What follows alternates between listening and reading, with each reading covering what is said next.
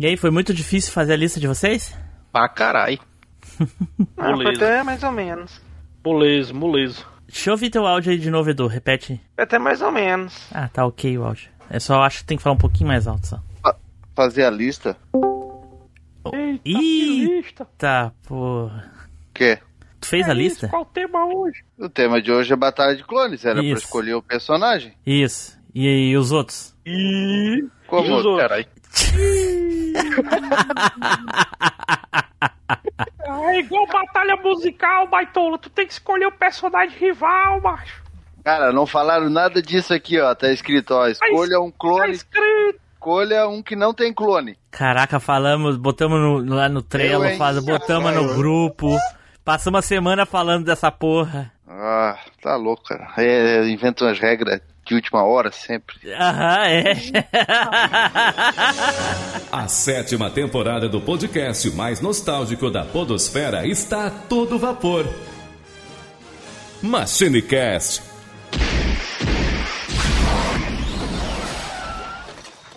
E aí, pessoal, tudo bem? Aqui é o Tim Blue, bem-vindos a mais uma viagem no tempo. E aqui comigo hoje ele, Eduardo Filhote. Saudações, pessoal. Estamos aí pra falar hoje daquela novela lá do Dr. Albieri, O Clone. Olha aí, pô, novela antiga pra cacete. Já, já tem 20 anos, hein? Parece que foi ontem que deu essa porra dessa novela. Né, rapaz? Acabou de sair do ar. Junto aqui também, Samuel. E, aí- e aí, negades, hoje a gravação tá tão clone que até o áudio da gente tá clonado. Eita, pô, off-topic. Também aqui conosco, Matheus Silva. Passei o dia inteiro pensando numa introdução e o Edu roubou ela. Vai aí, Edu, obrigado. Ele, ele clonou. Clonou, tua... Clonou tua introdução. Olha aí, novamente conosco aqui hoje, Zil. E aí, galera? Então, eu sabia a introdução, mas ficou com o meu clone. Foi mal aí. Na próxima eu trago. Olha aí, pô. E agora ele, Telefábio. Fala, meus amigos, daquele jeitão. Olha só, hoje nós vamos falar de clones e eu não tô falando de filmes italianos dos anos 80. Olha aí, pô. Certo, pessoal, hoje nós vamos fazer aqui uma batalha de clones. Olha aí, pô. Porém, tudo isso depois dos nossos recadinhos, né, Edu? É isso aí, Team Blue. Então, pessoal, você já sabe, né? Você tá lá fazendo lá postagens com o seu perfil e seus perfis clones e naquelas redes clones do Orkut. Então você pode marcar a gente lá que todos os clones do Orkut nós estamos presentes. Pode ser no Facebook, no Twitter, no Instagram, na Alvanista. Ou então você pode fazer melhor ainda do que tudo isso e pegar o Novanista, que é só você procurar lá a- arroba MachineCast que você acha a gente em qualquer lugar. Ou então você pode fazer melhor do que isso e pegar o link que fica na descrição do nosso post lá no site, que assim você vai poder se juntar a nós lá no nosso grupinho do Telegram. Porque lá é o seguinte, não é clone de nada, porque ninguém tem um grupo aberto no Telegram para todos os ouvintes poderem interagir lá tranquilamente igual a gente faz. Então vai no original e certeiro que é o nosso grupinho do Telegram. Porque grupinho de WhatsApp já sabe, é tudo clone. Fala, Samuca. Sou eu? Ah. E você pode ouvir o MachineCast em todos os agregadores de podcast, no Deezer, no Google Podcast, no Spotify e qualquer agregador, até naquele seu radinho de pilha que tá lascado, fudido e cheio de clones aí, que é aqueles piratinhas, né, que a gente vê vendendo nos camelô. Então você encontra também o MachineCast por lá. Ah, é? O Machine, Yeah. tá, o Machine Cast tá passando no rádio agora? É, rapaz, é, rapaz. principalmente os radinhos clone, piratinho. E a recomendação de hoje é a seguinte: todo mundo fala, né, que no mundo tem alguém muito parecido com a gente e sempre tem alguém dizendo, ó, aquele cara lá é parecido com você, aquela menina lá é parecida com você. Então faz o seguinte: acha uma pessoa parecida com você, mas que talvez não vá ter os mesmos gostos e vai lá e indica o Machine Cast para ela, principalmente esse programa aqui a respeito de clones, que tenho certeza ele vai gostar. Certo, pessoal, então dados os nossos recadinhos, vamos então nos preparar para falar dos nossos cloninhos, certo? Então, vamos pro cast!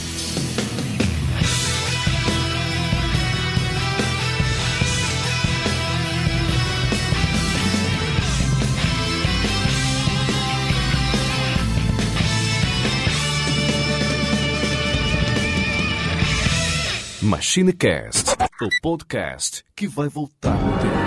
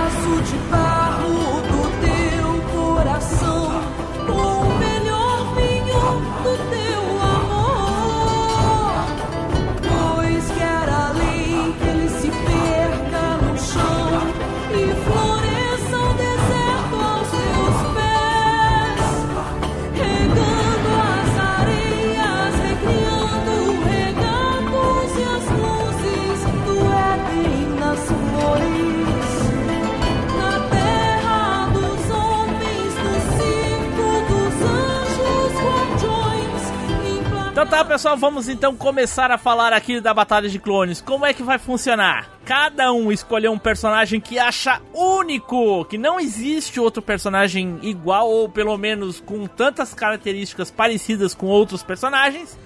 E aí, aí cada um dos outros participantes escolheu um para batalhar com ele. Vou dar um exemplo aqui de um personagem que não foi escolhido. O Ryu, por exemplo. Alguém diz assim: o Ryu é um personagem único, não existe outro Ryu no mundo. O Ryu do Street Fighter, para quem não conhece. Aí, alguém escolhido para batalhar com essa pessoa e diz assim: O Ryu tem vários clones, inclusive o Ryo Sakazaki, do Art of Fighting, é um clone do Ryu. Olha só, inclusive ele é clone do Ryu e do Ken, né?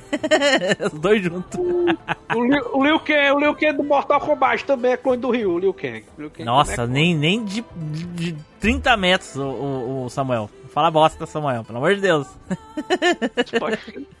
Então tá, então espero que todo mundo tenha entendido. Então vamos começar a batalha. Olha aí, a gente tem uma- uns números aqui pra cada um dos participantes e um ouvinte nosso muito querido burguês safado, Edu Campanelli, escolheu quem vai batalhar. Então a primeira batalha vai ser entre o Tele Fábio e o Zio. Olha aí, pô. Hum. Taylor, qual o personagem que tu acha que é único, que não existe outro personagem igual a ele? E o personagem que eu escolhi foi o Lion dos. Thundercats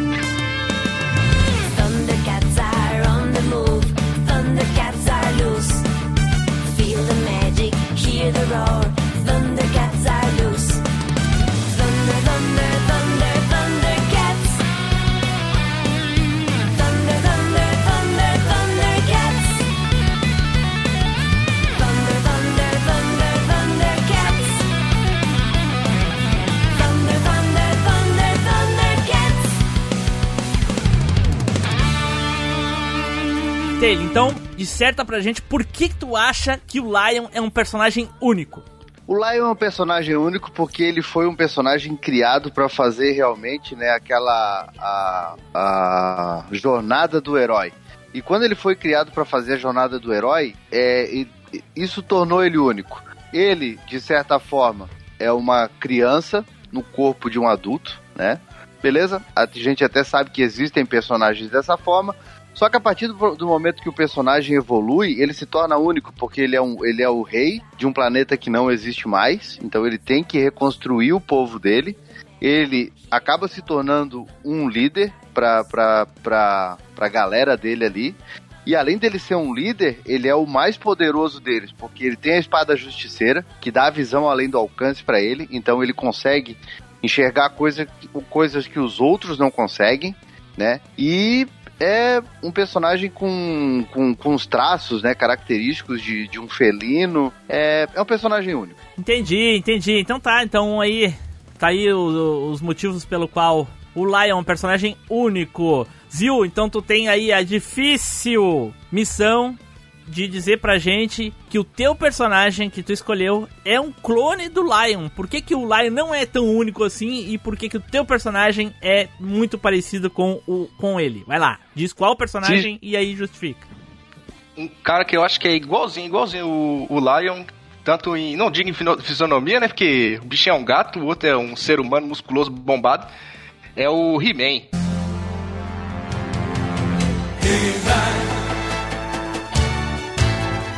E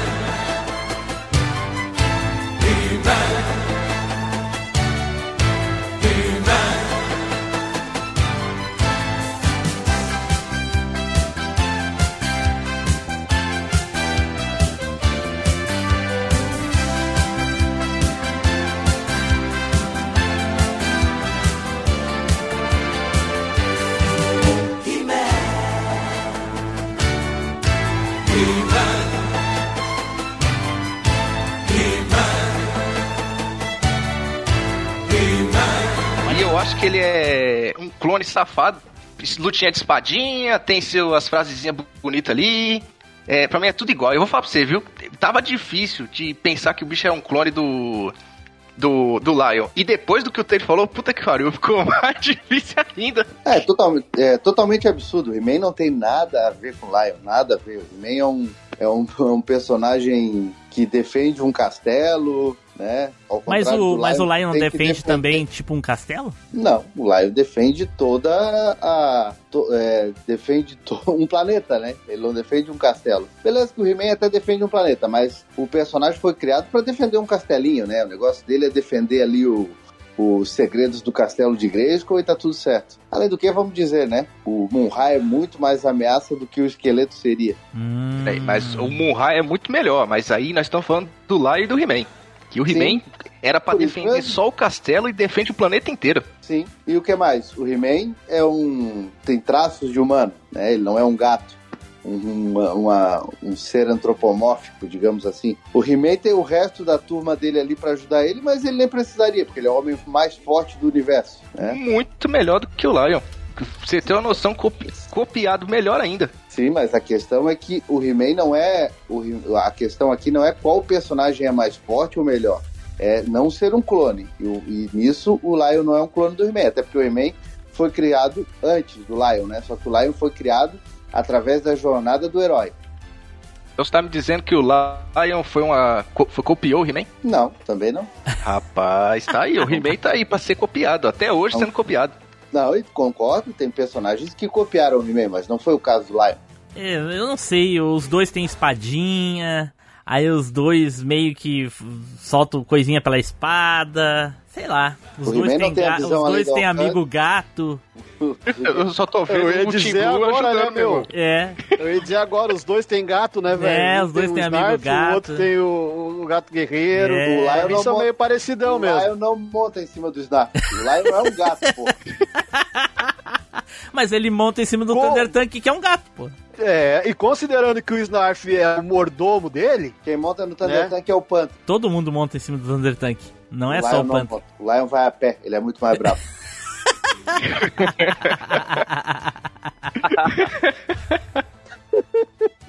E, e, e outra coisa também é que os dois usam a espada pra ganhar mais poder, né? O, o He-Man ele usa pra ficar forte e o Lion usa pra chamar a negada pra lutar pra ele. Ele chama, ei, bora tomar, me ajudar aqui, né? Usa a espada pra chamar a negada. Aí que tá. O He-Man usa a espada pra ficar forte. O Lion usa a espada pra chamar os outros pra dar porrada por ele. É outro nível. É tá a mesma entendendo? coisa, usa a espada cheia de mas não habilidade. tem o lance, mas não tem o lance que a espada do. Lion manda poder pros amiguinhos. Os Não. amiguinhos ficam fortes pra dar uma mão pra ele É, ali. eu não, acho, eu Quando dá acho aquela também. brilhada É. nos olhos, assim. É, Não, eu é- acho que sim, hein? Não inventa história. Ele fica muito é- doido, ele fica muito doido. Isso aí é Thundercats do universo paralelo. hein?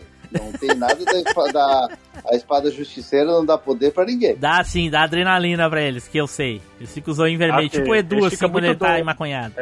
Hum. Ei, Tá muito hein? doido. E aí, Edu, que deixa o Edu falar pra gente o que, que ele acha. Até agora ele não mencionou nada. O que tu acha, Edu? O He-Man é um clone do Lion ou não? Cara, eu vou em. Nossa, eu não acredito que eu vou ter que fazer isso, mas. Vou ser obrigado a ser concordar com o Taylor aqui agora, porque realmente os dois não tem nada a ver uma coisa com a outra, não. É bem diferente, cara. Tu acha O que eles não, He-Man é têm, eles não têm profusão, semelhança é suficiente pra justificar a Lion- clonagem? Tem não, cara. Porque o He-Man ele é barbaruzão, ele é grosseiro, ele é porradeiro. O Lion não, cara, ele é estiloso, ele é espadachim, ele chama equipe, sabe? O He-Man é um cara que faz tudo sozinho, ele é o, o, o resolve a treta, entendeu? O Lion não, ele é o causa treta. Ele arruma o problema e chama os outros pra resolver. O He-Man vai lá e resolve o problema que os outros causaram. É, O He-Man tem um planeta pra defender, o Lion perdeu o planeta dele. né? Assim, eu, o, Sim, Zil, o- o Zil, o- vou dar a minha opinião aqui. Eu, eu, eu cheguei, passou o He-Man pela minha cabeça na hora que eu tava escolhendo, assim, mas eu não, sinceramente, eu não consegui ver se, se, se, se elimina. Eu não consegui ver semelhança dessa porra desses dois personagens. Entendeu? Não acho que eles têm nada a ver um com o outro, longe de ser clone, ao fato único dos dois usarem espada, eles não têm nada em comum um com o outro. Pra mim, se Salva dependesse planeta. de mim, Tem amigo gato. se dependesse de mim essa batalha, o He-Man perderia o confronto com o Lion e o Lion seria entre esses dois, obviamente, né? Porque eu acho que o resto aqui pensou em outros personagens que talvez fossem clones do, do Lion. Muito mais do que o He-Man. Mas aí é os ouvintes que vão decidir, né? Não vai ser a gente. É, Alguém, certeza, alguém quer fazer uma consideração final sobre esses dois aí, antes do Taylor e do, e do Zil pra se defender pra votação dos ouvintes? Samuel? É, eu só quero dizer que realmente eu escolhi outro personagem que é mais parecido, mas eu acho que tem muita semelhança entre os dois. Tu acha? Não pelo. É porque vocês estão muito. Vocês acham vocês estão muito focados pela raça da negada, mas tem, tem que ver o- é, a relação da equipe, a relação da espada, a relação de poder. Qual é a relação de equipe que o He-Man tem? O He-Man nem equipe tem, porra, ele luta é, sozinho. Ó, o He-Man tem a Tila, tem o mentor. Mas não tem é quem equipe. mais? Tem aquele o o Ariete. O Não é Ariete, equipe, né? não é uma E a- equipe. E, os, e até os vilões são parecidos, mano. Um é o esqueleto e outro é a múmia. A diferença é que o esqueleto fica, depois de muito tempo mumificado, ele vira um esqueleto, entendeu? Mas aí tu tá Então, falando da- isso- do desenho ser uma cópia. Aí eu até po- poderia concordar. Né, ô Taylor? Exatamente. Samuel, ô Matheus. Mas não os personagens. É, Matheus, alguma consideração, Matheus? Ah, não, a- na riada a parte aqui, realmente eles não têm muita semelhança não, viu? Acho que são, são totalmente, ah, são dois universos diferentes, dois personagens com dois, do, do- do- dois background totalmente assim, e um é uma coisa e outro é outra. É. Ah, eu acho que não. Cara, igual eu falei, não tem, não tem pontos em semelhança em comum suficiente pra justificar ser um clone além da espadinha. E se for pra falar que qualquer um que usa espada é um clone, só existe clone, não existe mais nada. Então É. o negócio é esse, então só existe clone? Então tá, tá tudo explicado, É então. verdade. Copia, é mas não faz verdade. igual. Realmente, realmente não tem semelhança a Toca dos Gatos e o Castelo de Grayskull, né? Não tem, realmente, é nem parecido, né? Não tem nem uma bocona todos os dois, né? Mas é- realmente é verdade mesmo. Ah, então pra não ser parecido, ele tinha que morar na rua, então. Ser mendigo. Não. falar que a semelhança. Se falasse que a semelhança era entre a, Torre da Serpente lá, a Montanha da Serpente e a Toca dos Gatos, aí ainda ia. É bicho, tem bocão. Aí agora vai, agora o Castelo de Grayskull com, com a Toca dos Gatos tem nada a ver. A Toca dos Gatos tá vivo, o Castelo de Grayskull é uma caveira, já É. morreu. E a Toca dos A Gatos foi Toca dos Gatos é construída. toda tecnológica. É. Então vamos para as considerações então dos É. dois para pedir o voto aí dos ouvintes. Vai lá, ô Zil, tu que foi o desafiante. Antes eu quero dizer aqui, Edu, você é mesmo, seu burguês safado, você vai me pagar, viu? Você escolheu meu número logo quando tem de tá que pariu, mano. Me fudeu! E fudi mesmo, já o comecei logo o bem aqui, Edu já. que o Zil tá falando, lembrando, é o nosso ouvinte, né? O Edu Lima lá do. Do. Burguesão safado. Burguês Safado. Taylor, vai lá, Taylor. Bom, isso foi muito fácil, né? Porque comparar dois personagens e dizer que são clones só pelo fato dos dois terem espada, não tem nada a ver. Um é galego, cabelo de tigelinha, o outro é ruivo, cabelo Não, revoltadão. mas aí tu tá falando de aparência, não é? Não é o Aí único tá. requisito, não é a aparência, né? Não, não tem nada a ver. Sim, mas tudo isso. Um é um rei, o outro é um guerreiro. Então, personagens que não tem nada a ver. Um, um os brinquedos dele era da estrela, o outro era da Glaslit. Fodeu. Então tá. Então ficou aí a primeira batalha dos clones. Os ouvintes, então, vão decidir quem ganha: Lion ou He-Man. Não, quem ganha não. Quem, se o He-Man é clone do, do, do Lion ou se o Lion é realmente um personagem único. Quem ganha essa batalha aí? Fala, ouvintes do Machine Cast. Aqui quem fala é o Sr. Y, vulgo Indião, do Oblocast e do Cidadela Geek. Só entre lá no site machinecast.com.br e comente nesse episódio que tá cheio de referências nostálgicas. Abraços. Então vamos lá, vamos para a próxima batalha aqui. E é entre o meu personagem, que eu vou falar agora, que é o Crocodilo Dante. Olha aí, pô.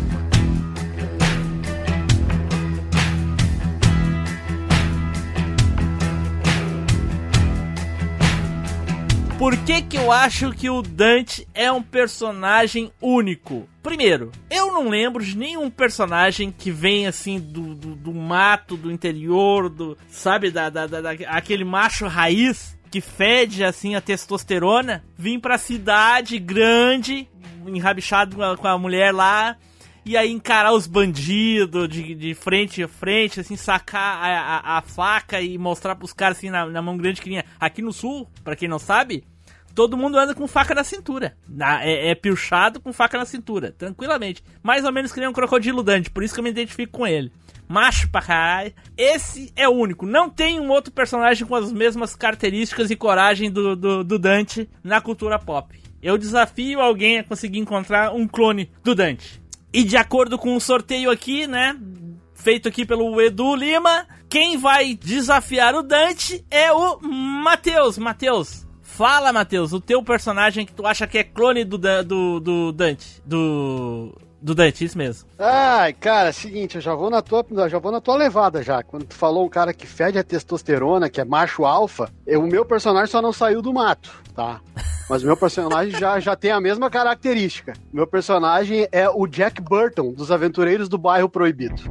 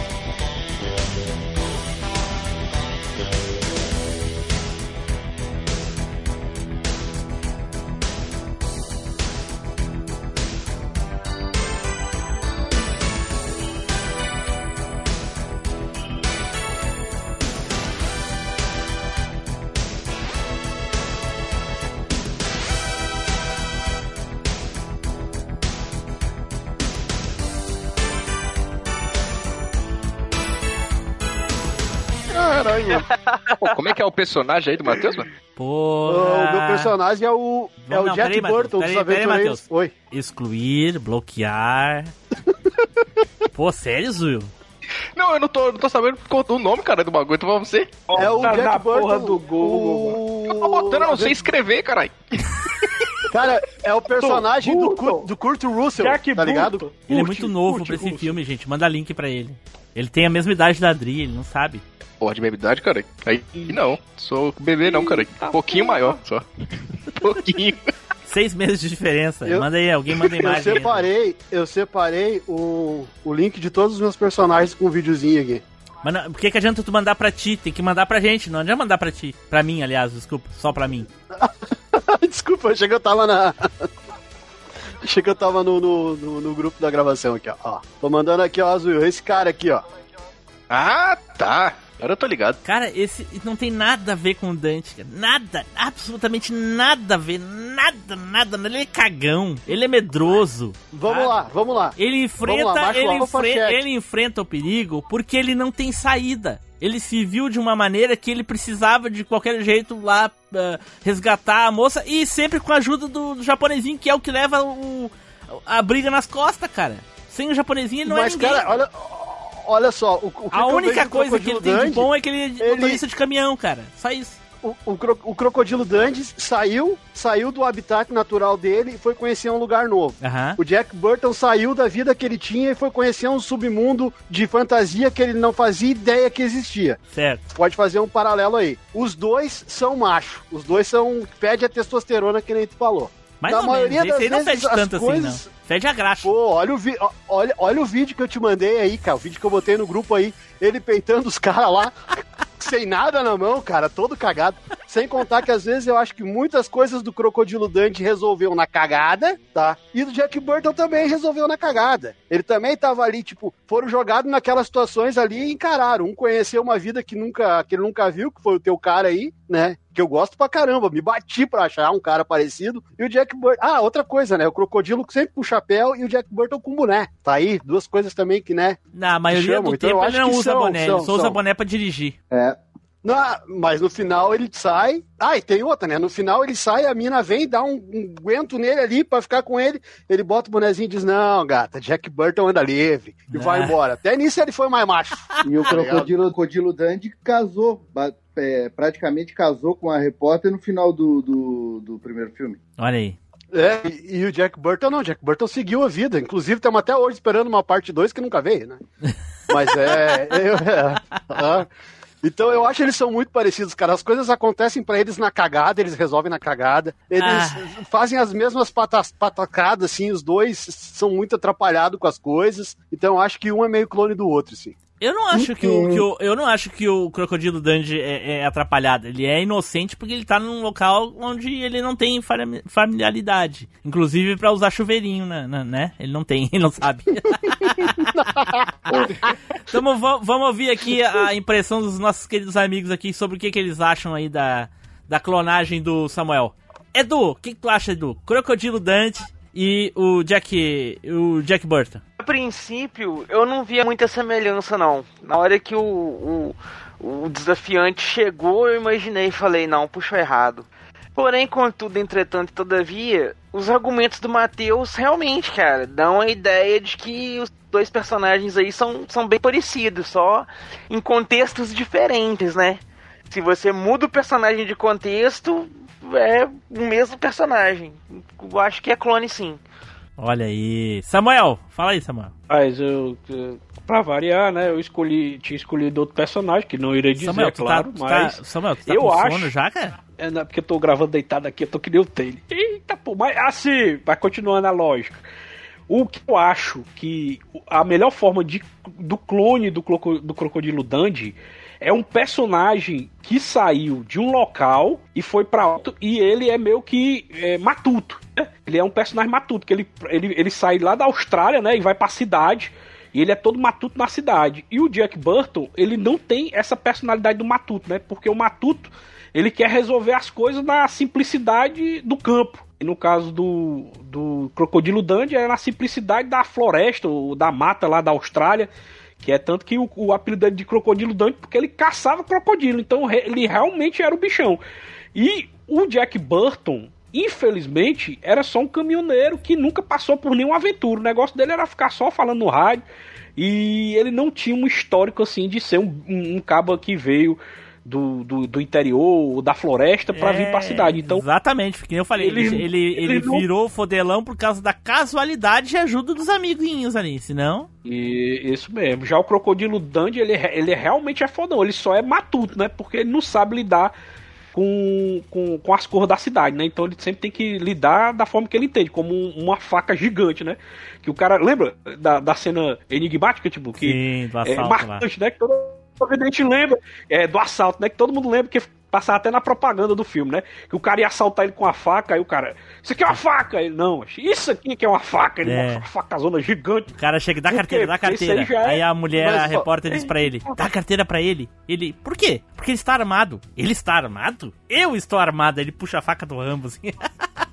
Não, eu, em questão de testosterona, eu concordo pelos dois, mas o Crocodilo Dante é que nem o, o Samuel falou aí, mano. O maluco já era foda. Se você for pegar o passado dele, o maluco já vinha, caçava crocodilo, tinha as aventuras pra caralho dele aí, mano. Enquanto o outro aí era mais, foi... Durante o filme que ele ficou fodão, né, mano? Tirando isso aí, dá pra ver muita... Muita similaridade não, hein, mano. Olha aí. Taylor. Só vou dizer que eu nunca, eu praticamente sangrei pelos ouvidos aqui quando escutei essa comparação entre os dois. Porque, assim, falar que personagem dos anos 80 é clone por ter testosterona, então todo filme dos anos 80 tem testosterona, todo personagem daquela época era brabo. E o, o, o Matheus nem sabe do personagem que ele tá falando, porque ele dizer que o Crocodilo Dandy é um cara atrapalhado, todo mundo aí já falou, né? Várias qualidades dele, que ele era um cara muito confiante, caçava crocodilo na unha. E o principal, como é que um cara atrapalhado vai subir num poste, vai pegar uma lata de, de conserva e vai acertar um cara na corrida no meio da Times Square, acertando na cabeça do cara, com a maior tranquilidade do mundo. O cara era o cara, né? E o Jack Burton, apesar de ser um personagem muito legal, foi como o resto já falou. Ele caiu na situação e foi se desenrolando. Mas, cara, nada a ver os dois personagens. Olha aí.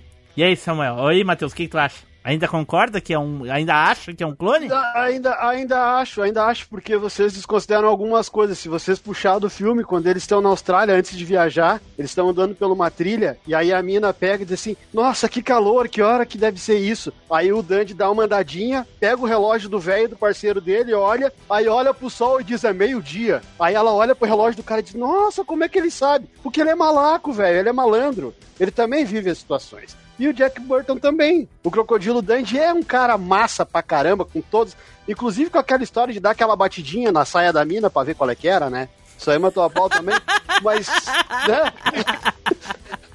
E. e- Ele então, deu uma assim, de eu Yusuke. que um- Yusuke, com certeza. é, deu né? uma de Yusuke, isso mesmo. Então eu acho que muita coisa ali de um personagem pro outro é parecido e eles têm uma semelhança, assim. Fora o lance.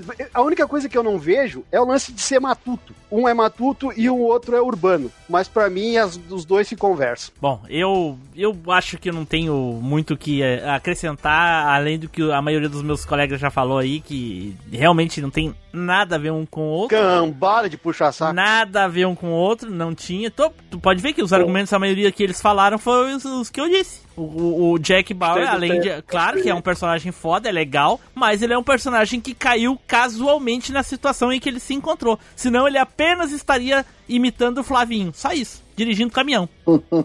Só. Não é nada. Entendeu? Agora Passar o tempo dele jogando Truck. Simulator. Jogou por terra agora. Valeu, eu aceito a derrota. Aí, Flavinho, um abraço. Ó, e agora quem poderá mandar um e-mail? Eu! O Chapolin Colorado! Não contavam com minha astúcia? Eu, Chapolin Colorado, vou mandar também aqui um e-mail para o MachineCast. Siga meus bons. Próximo aqui vai ser o Edu, que vai falar o seu personagem único. Vai lá, Edu! Cara, eu- aqui o melhor protagonista do melhor jogo da franquia, que é o Alucard.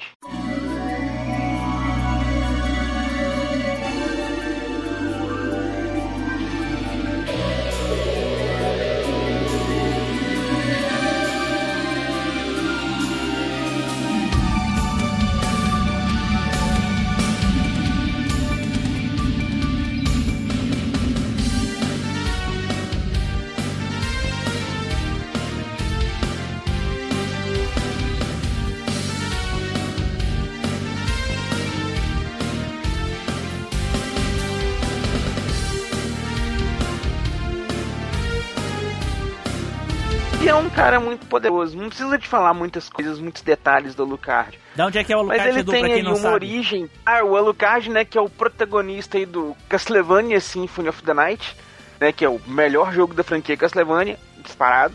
E por acaso ele não é um personagem pequeno, né? Apesar dele ter algumas releituras aí, especificamente o Alucard do Symphony of the Night.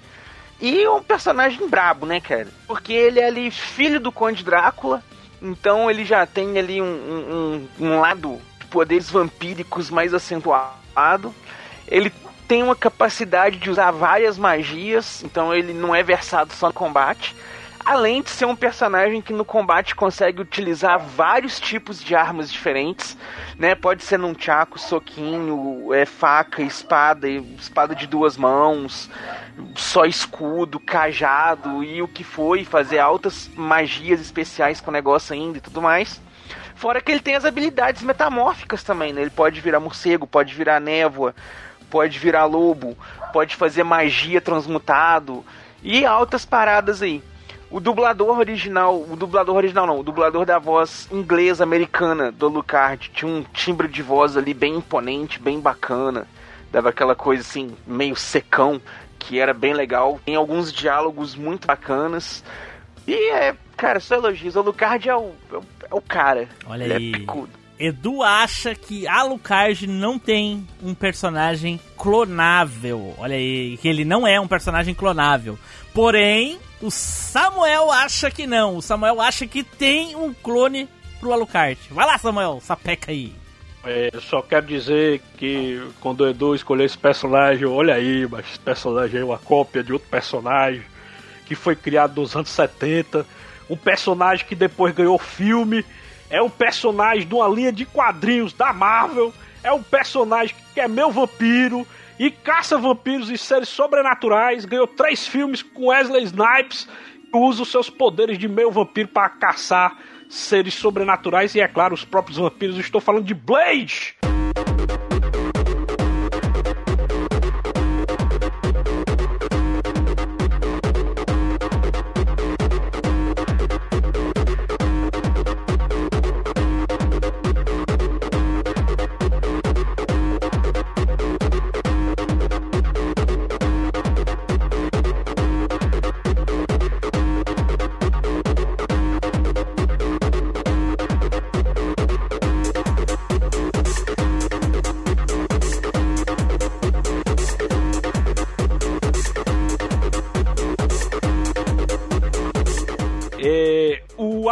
Na verdade, copiou o Blade, que é o protagonista desse negócio de meio vampiro aí, que caça vampiros e seres sobrenaturais. Então, pra mim, ele é o principal e o Alucard é que é a cópia. Olha aí.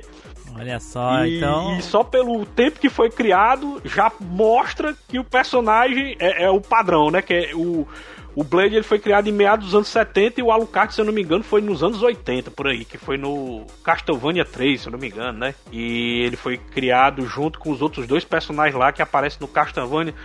Curse of Darkness, né, Edu? Qual é aquele que aparece? Tu, tu, tu lembra de cabeça aí, eu não lembro não. Qual é o. Sei que é o Castlevania 3, que o Alucard aparece. Mas É o Blade, coloco Curse. Blade.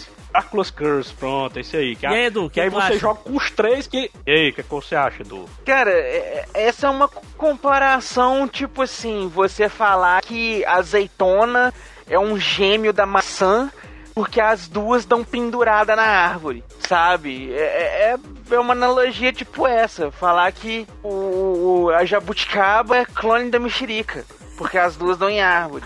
Só porque o- ambos os personagens ali são do tema vampiro, não quer dizer que seja clone, não, meu querido. Primeiro que o Blade não tem sangue do Draco. Ele é só um sangue de um vampiro Blade é meu qualquer. aí. vampiro. Meu vampiro. Outro, Meu vampiro. outro que o Blade não tem poderes de vampiro. Ele tem só capacidade acima da humana. É só um humano acima da média, né? Se você passar a faca nele ali, ele morre. Ah, mas Se Edu, você pera aí, passar a faca Edu, no o Alucard, Blade- ele vai Blade- olhar. O Blade, teoricamente, não é mais poderoso que um vampiro normal? E que um humano normal? Sim, ele é. Tanto que Na tem, se versão engano, é do o filme, lá, três. no primeiro filme só, porque no segundo filme já não é mais. Ah, é? Ah, interessante. É. Então tá, vamos saber no a primeiro opinião. filme vamos eles dão saber- essa ideia. Vamos saber a opinião dos amiguinhos, então. Eu vou começar por mim dessa vez aqui. Eu penso assim, eu acho que o, o próprio Matheus já deu. O próprio Samuel já deu a dica ali de que um não tem. não é clonável do outro pelo seguinte.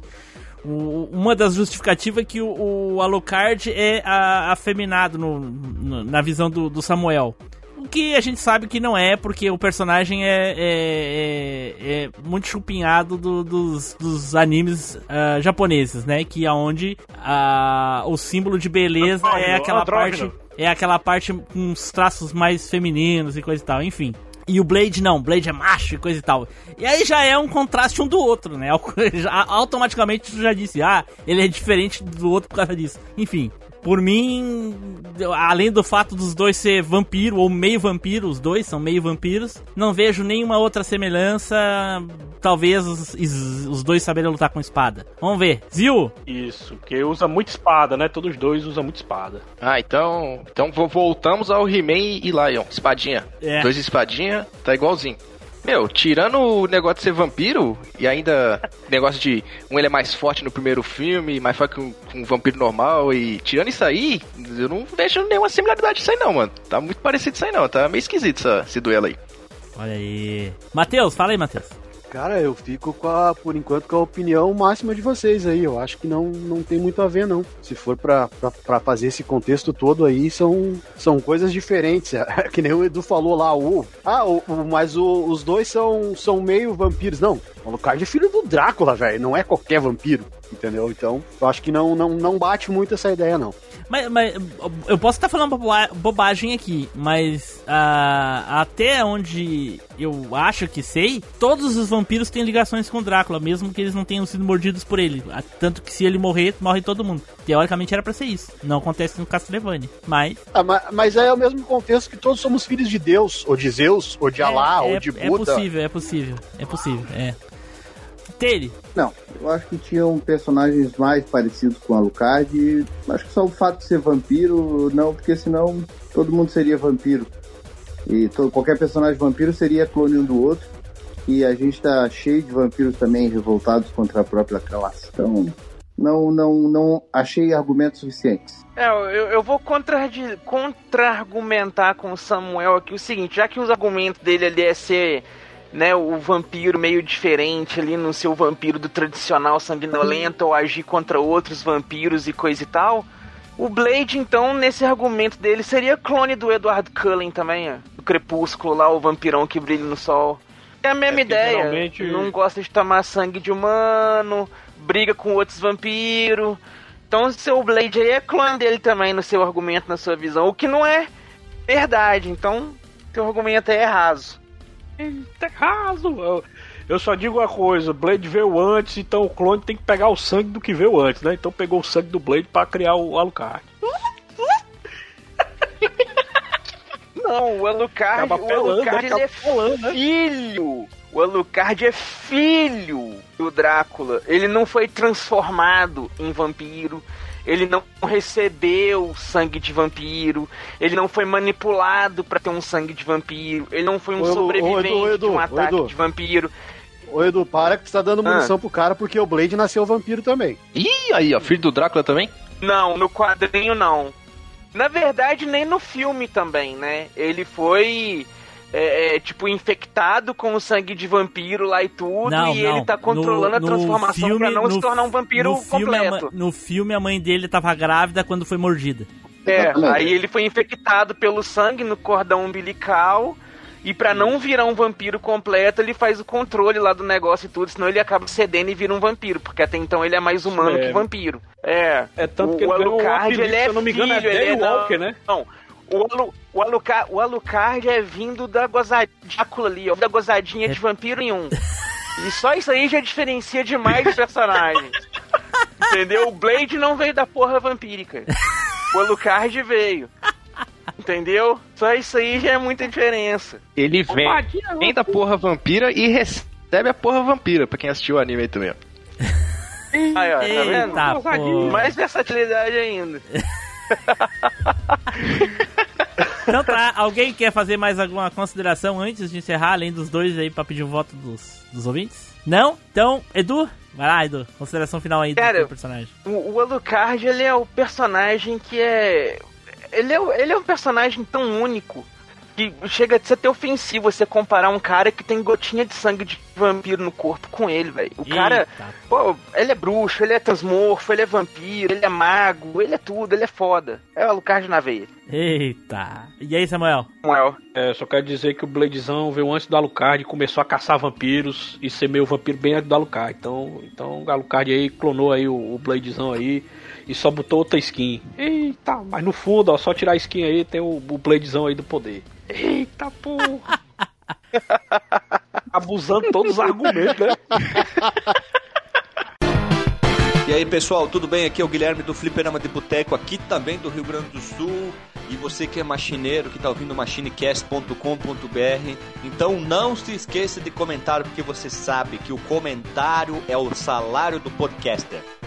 Então vamos para o próximo confronto aqui, que vai ser entre o personagem escolhido pelo nosso querido Ziu. Vai lá, Ziu, fala aí qual o teu personagem. Ah, agora sim, fiquei muito surpreso aqui porque o pessoal não conhecia esse personagem. Meu Deus, como é que os caras não conhecem esse personagem, mano? Dio Brando de Jojo is Bizarre Adventure, mano.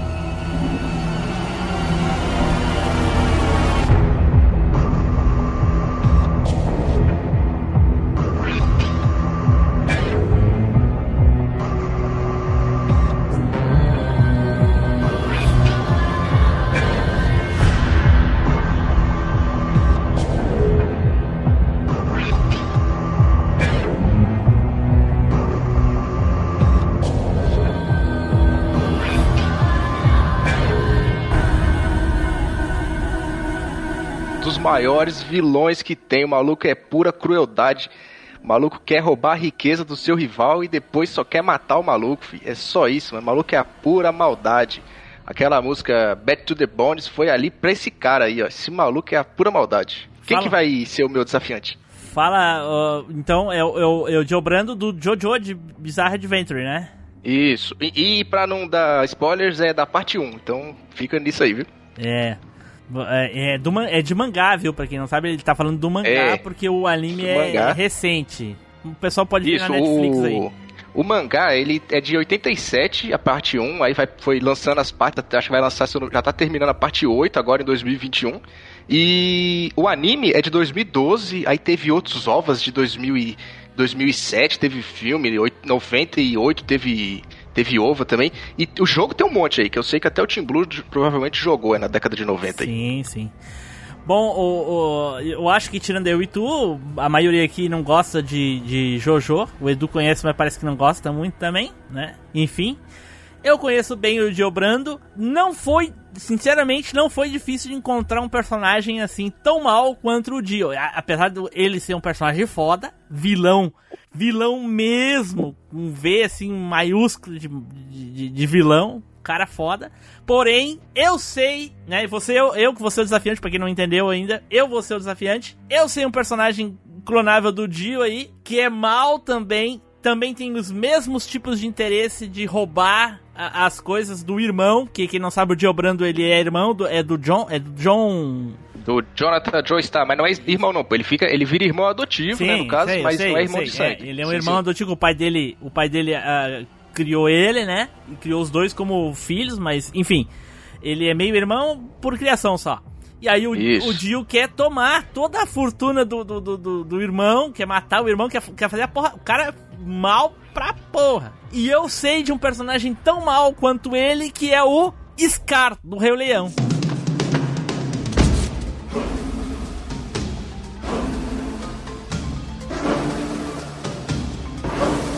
Eu sei que sua inteligência nunca foi nem será generosa. Mas preste atenção, com paciência, nas minhas palavras preciosas. Quem presta atenção se concentra, pois quero que fiquem cientes que quando um rei sai, outro entra. E é razão para ficarem contentes. Se prepare para ter nova vida, uma vida sensacional. Chegou nova era, a velha já era. E a gente onde fica? Já tudo se explica. Por sua presença terão recompensa quando eu ocupar o meu trono. Injustiças farei com que parem. Se preparem. Caralho, mano. Boa! O cara, o Scar é mal, quer roubar o trono do irmão. Ele quer a mulher do irmão, assim como o, o Dio também, que, que pegou lá a, a mulher do, do irmão, entendeu? E ele queria, matou. E tanto que o Scar conseguiu fazer o que o Dio não fez, que foi matar o irmão e roubar o, o trono dele. O miserável é um gênio. Miserável é um gênio. Trouxe logo o Scar. Mano, miserável é um gênio. Puta que pariu, né? Na tua cara, Edu, na tua cara. Ai, ai, cara, o Scar é mal, assim, ele é um clone do, do, do Dio. Eles tão mal quanto, os dois são mal. Então eles são igual, cara. Eles querem as mesmas coisas, os mesmos objetivos, eles são iguais. Pra mim, clone perfeito do Dio Brando. Edu, Diobrando e Scar, mano. Caramba. Cara, eu acho que, que você mandou bem, Tim Blue. É realmente aí, como o, né, o Scar é, é a síntese de vários vilões aí, nada mais normal do que Gil Brando aí ser uma da- da- das referências também que dá pra encaixar com o Scar. Boa, bem. Taylor. Eu não, eu não conheci o Marlon Brando aí, mas o. Eu andei dando uma lida a respeito dele e, e agora, pelo que eu escutei o Tim Blue falar, eu concordo, né? Personagens maus até o talo, que querem matar o irmão, dissimulados, narcisistas, concordo. Samuel. Tô com telha aí, não sei porra nenhuma do Marlon Brando aí também. E realmente, se for no quesito de irmão querer fuder com outro irmão, faz total sentido aí. Só não, só não deu certo a raça, né? Porque um é leão e o outro é. É, é o quê? É, é biba? É biba? Não, é. é não, Galegão. Não sei o que é que o. De acordo com a Adri, todos os personagens de, de Jojo são gays. É. De acordo com a Adri, é. Todos os personagens são gay. É tudo cambado de viado. De acordo com a Adri. É, mas, mas o Scar tem um, tem um jeitinho, né? Que o Edu já confirmou, então. é, o Edu também nossa, acha que o Scar é também. Olha aí, ó, mais uma clonagem. ó. Caralho, maluco! Acredito. Aí, Edu, ó, até nisso. Pior que eu escutei Né, o mas cast é de Batalha verdade. Musical e o Edu citou mesmo a parte do Scar que ele achar que ele é meio gay e eu fico- agora, agora me vem isso na cabeça. Podia ter escolhido outro personagem. Se fudeu! Matheus. Cara, minha única dúvida é se o Scar tem no Kimba. Se o Scar tem no Kimba, aí é 100%. Tem, tem também. Pô, então fechou. Vai ser o Ah, único ô, que vamos trazer que vai ser igual, não acredito nisso não. Olha aí. Ô, ô, Gil, eu, eu tinha separado um personagem que era totalmente fora da ideia. Não era nem de, não era nem desenho, não era nem Isso, animação. tu vai falar depois, no Nunca. off tu vai falar. Sim, sim, sim, sim, sim. Nunca me passou pela cabeça o Scar, mas nunca. E é bate, bate certinho. Olha aí. Então, acho que não, não tem muito mais o que acrescentar, além de, de que o Scar e o Diobrando são praticamente os mesmos personagens em desenhos diferentes. Um japonês e outro americano, que também é japonês, né? Afinal é o clone. É. Ele é um clone, Clone. De, um, de um anime, então, Agora é um clone mais que um que é um faz clone de outro clone. né? Zil, quer falar alguma coisa a respeito aí pra, pra dizer que o Diobrando é um personagem único? Ó, o, o Diobrando, ele não só quis, mas com- ele deu logo um, foi um beijo na namorada do, do Jojo, viu? Do irmão dele. Então, fez ainda mais do que o Scar, viu? Conseguiu ainda mais. Como conseguiu ainda mais? Tu não sabe o que, que o Scar fez com a esposa do. Do. do pai do Simba lá, do- a- durante todos os anos que o Simba É. tava crescendo fora do reino? Ele não, Mas só, impre- ele não é. só pegou a mãe do Simba, como todas as leoas do, do harém. As leoas só viviam na putaria. A verdade é essa. Enquanto em Jojo é em, 1900, e- em 1880, em outra época, que as mulheres infelizmente se, se sentiam presas, então um beijo pra elas significavam demais. E Dio roubou o beijo dela ali. Ok, ok, um fiquem, com esse argumento ridículo. O Jill roubou o beijo dela depois de ver suas canelas. Ah, ô Zil, vai, vai. Então tá. E aí pessoal, aqui é o Spider. Vocês acham que as pessoas me irritam? Não, elas me irritam muito. Aproveita aí e já indica o cast pra alguém, pô. Então vamos para o próximo embate aqui. Os ouvintes que vão decidir se isso é igual ou não, hein? Então vamos para o próximo embate aqui, que é entre o personagem do Matheus. Vai lá, Matheus, sapeca aí o teu personagem. Ah, cara, o meu personagem, ele é responsável por todas as gambiarras que a gente já pensou em fazer na vida. Meu personagem, ele é aquele personagem que fez a gente olhar para um clipes e pensar, eu vou explodir a porra toda. O meu personagem é um MacGyver, o Angus MacGyver.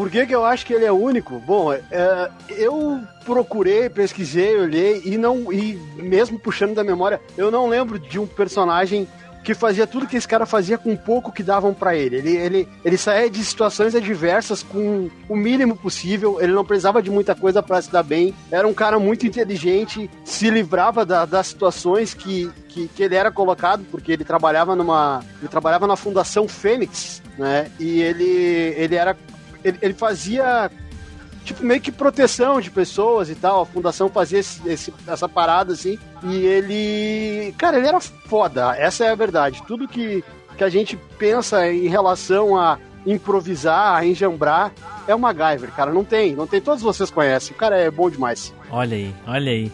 Então tá. E quem vai escolher um clone para ele é o Edu. Vai lá, Edu. Tu é o desafiante do, do MacGyver aí. Vai lá, quero ver. Cara, MacGyver é de fato um personagem icônico, principalmente por ser conhecido como um personagem que faz tudo. Ou por ser um personagem que é muito mestre ali na gambiarra. Ou seja, MacGyver é um personagem com preparo. E todos nós sabemos que se tem um personagem cujo nome preparo é a definição desse personagem, é o Batman.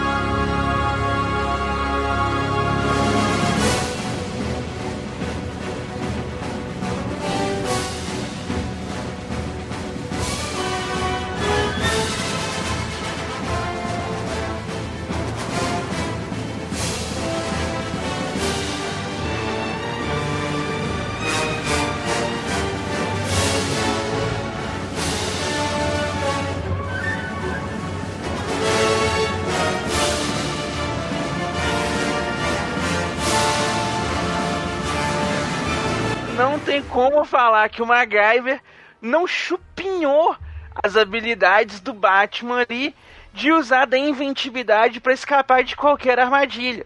Porque se a gente parar para analisar aí o contexto histórico do Batman, esse Batman sombrio, Cavaleiro das Trevas que a gente tem hoje em dia e coisa e tal, é uma coisa mais recente. Não é ali o que a gente tinha do personagem ali nos anos 60, no comecinho dos anos 70, por ali, ó. Que a gente tinha aquele Batman ali muito inventivo, com que tinha todas as bate-utilidades de bate-ferramentas de todos os bate-tipos que existisse, que tinha sempre ali uma forma de escapar de tudo quanto era armadilha que todos os seus inúmeros vilões bolavam pra ele. E isso é mais antigo do que a série do Angus MacGyver. Então, é claro que os produtores foram lá, viram aquela toda aquela, né, capacidade do Batman, mas não tinham os direitos do personagem que eram da DC, e aí foram lá e fizeram só o MacGyver, sem colocar ele com capa, com máscara, com Robin como ajudante, coisa e tal. Aí deu o MacGyver. Olha aí. E aí, Matheus, o que, tu acha disso? Nossa, eu nunca. Deus livre. É verdade. Não, tá certo, Edu. O Batman, ele era tão inventivo, ele tinha tudo. Tu falou tudo. Só que o Batman tem recurso, não é preparo. O Batman, Edu, nos anos 60, ele tinha um spray anti-tubarão. Entendeu? Isso aí não é preparo, meu amigo. Isso aí é recurso. E o MacGyver não tinha recurso. O MacGyver entrava num celeiro que ia explodir, trancado a sete chaves, e com clipes de papel e uma, e uma palha do, do, do- do- da parede que ele arrancava, ele revertia a bomba, explodia a porta e ainda matava os vilão com aquele clipe de papel. Não, cara, não, agora não, não, não, de jeito nenhum. Não confunde recurso, que é o que o Batman tem, tá? Com ah, ah, ah, maestria, que é o que o MacGyver tem. Samuel, o que, que tu acha disso, Samuel? É, o Batman realmente. Cara, o Samuel, depois das pra 9 horas, fica imprestável, né, cara? Olha só. Parece um Fernando 3D. O Batman, Calma aí. realmente... Calma aí, calma aí, tá, tá no mundo, né? Tá no mundo, tá não, tá? Não, macho, aí eu não vacilei não. Se o, o Batman, se a gente parar pra pensar, negada, ele.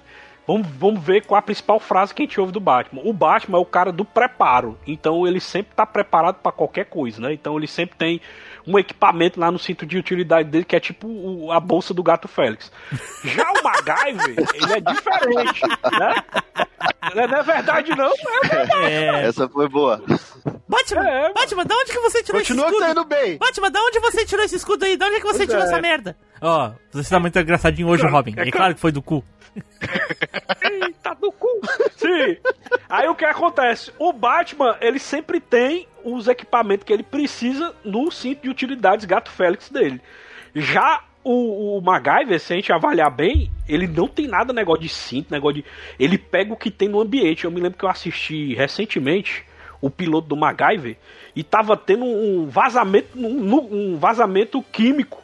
E ele usa umas barras de chocolate que ele tinha no, no bolso. E ele usa o chocolate para vedar o cano radiativo. Então o cara improvisou um, um- um- Na verdade, não era nem dele, né? Era o chocolate, não sei quem tava comendo lá. Ele me dá esse chocolate aí. Ele pega e usa o chocolate que a pessoa tava comendo pra vedar o cano. Cara, e é assim- o piloto. O piloto do MacGyver. Assim, piloto. eu, eu vou dar a minha opinião aqui. Eu, que nem o Taylor falou aquela hora do Crocodilo Dante e o Jack Bauer lá, o Jack uh, Button lá. Button, É. Cara, eu sangrei pelos ouvidos, Edu, pelo amor de Deus, Edu. Nossa senhora. E é a mesma coisa que o. o- o- que ah, falaram sobre o, Alucard e o Blade é o oposto também. Justamente, o MacGyver não é preparado, que nem o Batman. O Batman sim é preparado. O MacGyver é improviso. É justamente o contrário. Quando um tem tudo que precisa, o outro não tem nada. Ele se vira com o que tem. Absolutamente nada a ver um com o outro. Nada. Nossa. Eu, eu não deveria mais nem tá conseguindo te ouvir, Tim Blue, porque meus ouvidos sangram, sangram. tá, tá, tá dolorido, tá dolorido. Batman é playboy, né? Tem dinheiro. Filantropo. Né? Filantropo, aquele rolo todo. MacGyver é proletariado, né? Trabalha, saiu das forças especiais, teve que trabalhar para a Fundação Fênix para dar aquele complemento na aposentadoria. É. Se, vir- se virava com o que tinha, quase nunca tinha nada. O Batman, milhões, né? Não precisa inventar. As coisas se inventam por ele. Então, não. Ah, Zil? Ah, então, é que nem o pessoal tudo fala mesmo. Batman é preparo. O Batman anda com Kryptonita no bolso. Na, naquele cintinho de utilidade dele lá, a bolsinha do, do Félix, tira o escudo do cu. Enquanto o MacGyver... o MacGyver, o, o cara conseguiria matar o Superman com duas bolinhas de gude e um fio dental, mano. O cara ele é achou foda, no chão, um diga-se de passagem, né, Zil? Que achou no chão, duas bolinhas de gude, dois meninos que tava brincando perto, ele acertaria o Superman com isso aí, mano. O Batman tem que ficar dependendo de tudo que ele já tem. O que, que o dinheiro não faz, não é mesmo? Né? E aí, Edu? Vocês têm que entender o seguinte: Batman é preparo. Você tá preparado pra transformar um negócio em bomba, preparado pra utilizar o negócio como arma, preparado pra fazer gambiarra com o negócio. É tudo preparo também, voando pelo lado da inventividade, não. E outra coisa, os Batman não tem tudo pronto, planejado no cinto. Se tem, ele teve que fazer o negócio, entendeu? E se ele fez, é ter outro tipo de inteligência também, de improviso, de gambiarra. É tudo, cara, o MacGyver copiou o Batman. Olá a todos, aqui é o Spider. Queria que o mundo acabasse hoje, mas já que não acabou, comenta no site, mande e-mail, compartilhe. Valeu! Então tá, então vamos para o último embate aqui agora. Samuel, vai lá, Samuel. Fala do teu personagem aí, Samuel. Olha aí, eu trouxe um personagem que eu acho único na história do cinema, um personagem vivido por Tom Hanks.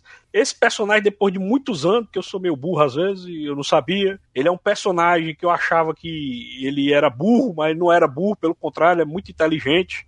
E eu descobri, depois de velho, que esse personagem tinha autismo. Então a gente acompanha a vida de um autista passando por vários fatos históricos americanos e conseguindo ser feliz, mesmo com essa dificuldade do autismo que ele tem, né? Com muita humildade, muito. é, é, como é que se diz? Muita criatividade. Enfim, estou falando de Forrest Gump.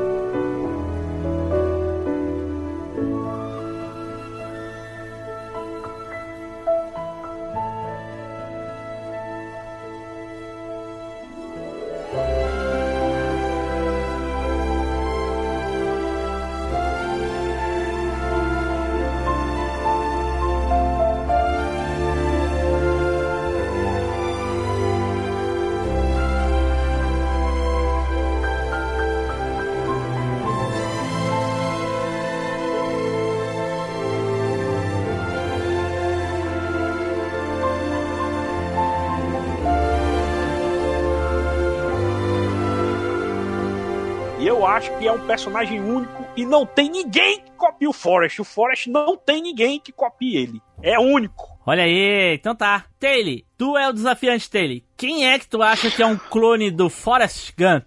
Fala aí, e por quê? Muito, hum, muito fácil. Personagem pra, pra rivalizar e, digamos assim, eu acho até que o, o, o Forrest Gump foi clone dele, né? E não o contrário. Que é um personagem criado por Ariano Suassuna, que já foi interpretado no cinema pelo Celton Mello, né, ali em 2002, e foi interpretado pelo Dedé Santana em 1987, que é o Chicó do Alto da Compadecida.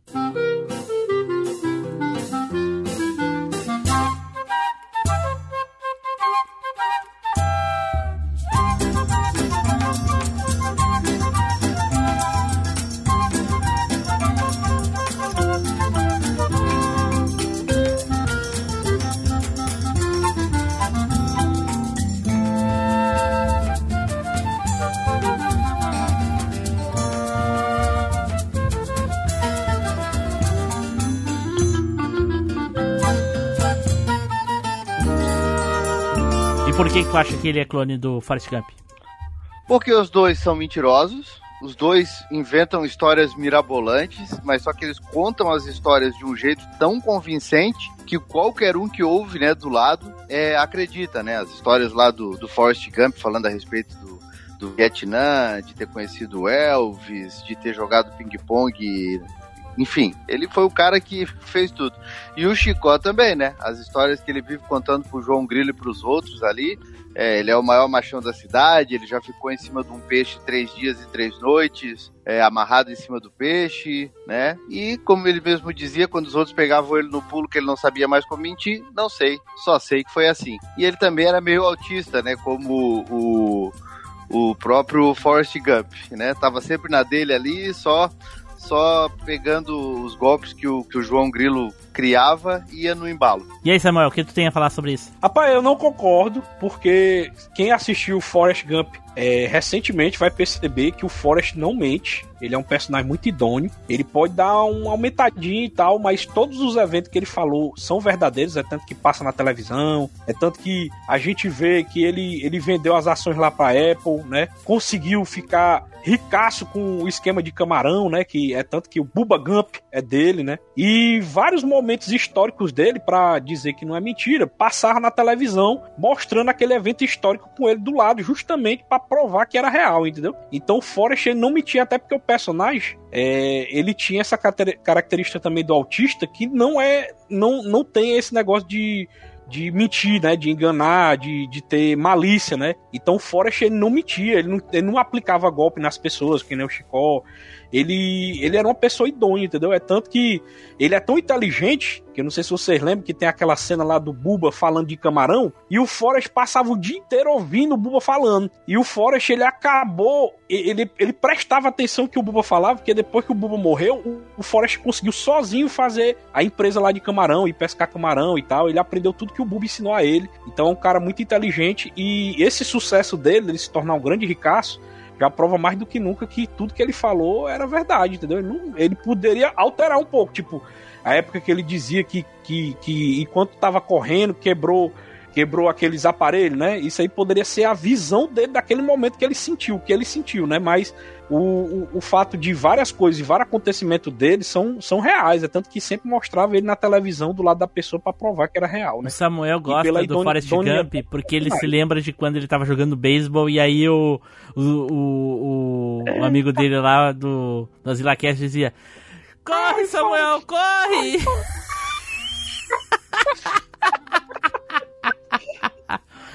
Zil, fala aí, Zil. é, O que, que tu, acho que o acha, Zil, desse, desses dois aí, dessa comparação dos dois? Olha, eu tava ouvindo o Terry falando aí, eu tava pensando só na parte mentirosa do, do Forrest Gump, assim, eu tava pensando, porra, é verdade, né, mano? O cara mente pra caramba, né, mano? Os dois ficam acontecendo umas histórias assim, né, mano? Só que depois o Samuel falando, realmente, mano, se você for pegar do filme lá, não, não é uma mentira. O cara conseguiu montar o negócio com os peixes, montou a empresa lá, ficou com, as, com a menina, teve os filhos, tudo, tudo que aconteceu dali da, da história dele, principalmente na guerra, realmente aconteceu. Tem aquela questão de dar aquela aumentada, mas não é tipo Chicó mesmo, pô, subiu em cima do, do peixe, ficou lá três dias, três noites em cima do peixe. Aí é, mas tem, su, tem suas familiaridades ali, parece, né? Os dois, mas não é tanto assim não, mano. Tem, não é- parece tanto assim não. Olha aí. Edu, que- Cara, eu não acho que seja é, cópia também não, porque o Chico é golpista, né, cara? Mesmo que seja por influência do João Grilo ali, coisa e tal, ele é um golpista, ele é um trapaceiro, ele fala mentira no intuito de tirar um proveito. Ele conta a história no intuito de ganhar alguma coisa, ou de provar algo, ou coisa do tipo, e o Forrest não. Ele conta a história porque ele tá contando. É só isso. Ele tá lá sentadinho de boa no banquinho da praça e contando a história. Perguntaram pra ele, não foi algo que ele tá tentando tirar um proveito sobre ou ganhar algum tipo de vantagem. E é a diferença também, né? O, Forrest, igual o Samuel falou, ele conta uma coisa que de fato aconteceu com ele, mesmo que seja a forma como ele enxerga o que aconteceu. Mas os fatos são reais, né? As coisas realmente aconteceram. E o Chicó não, ele só lorota. É só papo. Só sei que foi assim. Eu acho que não é clone. entendi, entendi.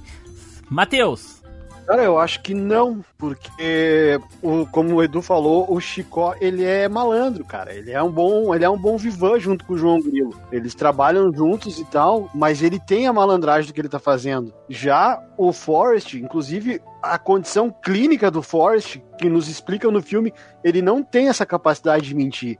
Então tudo aquilo pra ele é real. E ele vive tudo aquilo, mesmo que algumas coisas sejam na cabeça dele, as- todas as coisas aconteceram e nada foi pra tirar proveito. Diferente do João Grilo, que tudo é pra tirar proveito, tudo é pra se dar bem. Ele, ele arma as situações pra se dar bem. Já o Forrest não, ele viveu as situações e se deu bem. Então eu acho que eles não têm nada a ver, não. É, minha opinião, os dois são opostos. Um é malandro e o outro é inocente. O Forrest, ele não tem capacidade de mentir. Apesar dele estar mentindo, acontece que pra ele, a minha visão é que aquilo ali é verdade. Pode não ter acontecido, mas pra ele é verdade. Pra ele, ele viveu assim. Mesmo que pareça exagerado, como a maioria relatou várias vezes aí, falou várias vezes que é exagerado, Pra ele pode ser verdade que aquilo ali realmente aconteceu, da maneira exagerada, exatamente exagerada como ele falou. Porque pela, pela condição dele, ele acha que é assim mesmo, que foi isso que aconteceu, mesmo que talvez não tenha acontecido. Quando o outro não, o outro quer enrolar, quer levar os outros na conversa, eu acho que são totalmente opostos. Não tem nada de clone. Eu acho que ele mandou mal demais nessa daí. Então vamos para as considerações finais aí dos participantes. Samuel, vai lá, Samuel. Samuel já tá até dormindo. Foi mal, nega, tá no mudo. É porque eu nunca boto no mudo, ó, e o cara não tem costume. Só quero dizer que Forrest Gump é único e vacilou, tem doidinho. Yeah! Não conseguiu não, não conseguiu não. Ah, olha só, todo mundo aí foi no embalo do que o primeiro falou de que o Forrest não tá mentindo. O próprio autor, o próprio, é, o próprio diretor do filme falou que não se sabe se ele tá falando a, a verdade ou não. Até porque, enquanto ele tá sentado no banco, não tem nada que prove que ele é um cara rico, que ele ficou rico realmente, ou que isso, que aquilo outro. E tudo que aparece, inclusive as imagens da televisão, são fatos que ele tá narrando para pessoas que estão sentadas do lado dele. Até concordo que os dois personagens, um tem um ímpeto de mentir para dar o golpe nos outros e ele tá, pode estar mentindo por inocência. Mas os dois personagens, o, o gênese deles é a mentira. Os dois personagens se criam em cima de uma mentira, tanto que a mentira que eles acreditam, tanto que as histórias do Chicó, tanto no filme do Alto da Compadecida dos Trapalhões quanto o de 2002, quando ele tá narrando os fatos, também aparece ele fazendo. Aparece o Chicó em cima do peixe, aparece o Chicó é, caminhando lá não sei quantos quilômetros, e é a mesma coisa com o Forrest Gump. É, eu, eu, eu falei, né, que eu que para mim, na minha opinião, o, o, o Forrest tava mentindo, sim. Só que ele acha que é verdade. Pra ele não é mentira. Pros outros, obviamente é, porque a gente sabe que aquelas coisas não podem acontecer. Fala aí, povo. Aqui é o Eterno Estagiário, Flávio Azevedo. Cara, gostou do episódio? Comenta, cara, compartilha. Falou, valeu, abraço. Certo, pessoal, vamos encerrando aqui a Batalha dos Clones. Olha aí, muitas batalhas legais, personagens maneiros.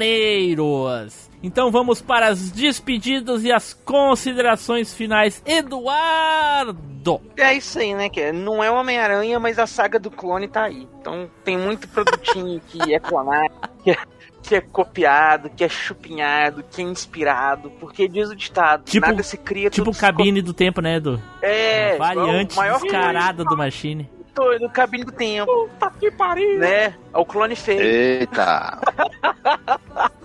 A pergunta menos- que fica agora é que menos- na cabine a- as variantes são do Machine ou são da cabine? A, É, a- a- uma o variante cabine do tempo é uma variante do Machine. Não, eu digo os É, participantes. mas é o artigo original. O Matheus e o Samuel do Machine são variantes do cabine ou ao contrário? Quando o Samuel entrou no Machine, não existia mais cabine. Voltou depois, ou seja, é uma variante. Do Machine. Foda, né? Vai lá, Samuel, já, tá já. Samuel, já, já engata aí as despedidas com o Edu aí. É, só quero falar que o universo, ele parece que entrou no clima desse negócio de clone, porque até, até os chats da gente aqui foram clonados pra gente conseguir gravar hoje, pra vocês terem uma ideia. Os ouvintes não fazem ideia do que foi a, a, a- a aventura pra poder fazer essa gravação hoje. Meu Deus. Foi Inacreditável, tá no, tá no clima mesmo da clonagem mesmo, viu? É isso aí, Samuel? Você, a gravação no clima de clonagem. Olha aí. Matheus! Eu quero me despedir e agradecer principalmente ao Albieri e à Ovelha Dolly. No mais, é isso aí mesmo. Olha aí, hoje o nosso convidado vindo lá do podcast Bagulho da Vez. Aí, já que teve muita reclamação dizendo que a gente não fala do podcast dele, ouçam o Bagulho da Vez, que é muito divertido. Zil, fala aí, Zil. O pessoal fala muito aí que o cabine é uma variante do Machine e vice-versa aí, mas na verdade essas duas máquinas do tempo aí foram pro futuro e copiaram o bagulho da vez, viu? Aí, ó. Fica nessa daí, viu?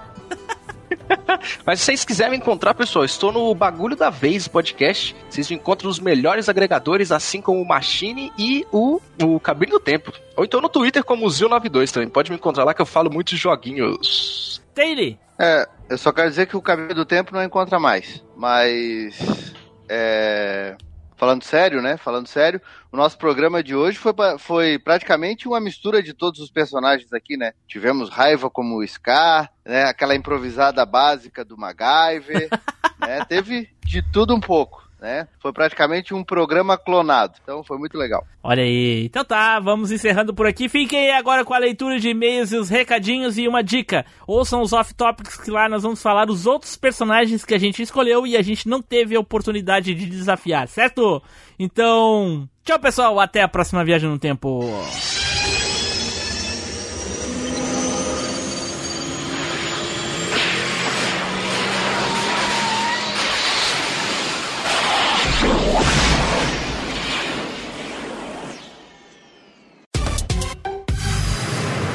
E-mails e recadinhos.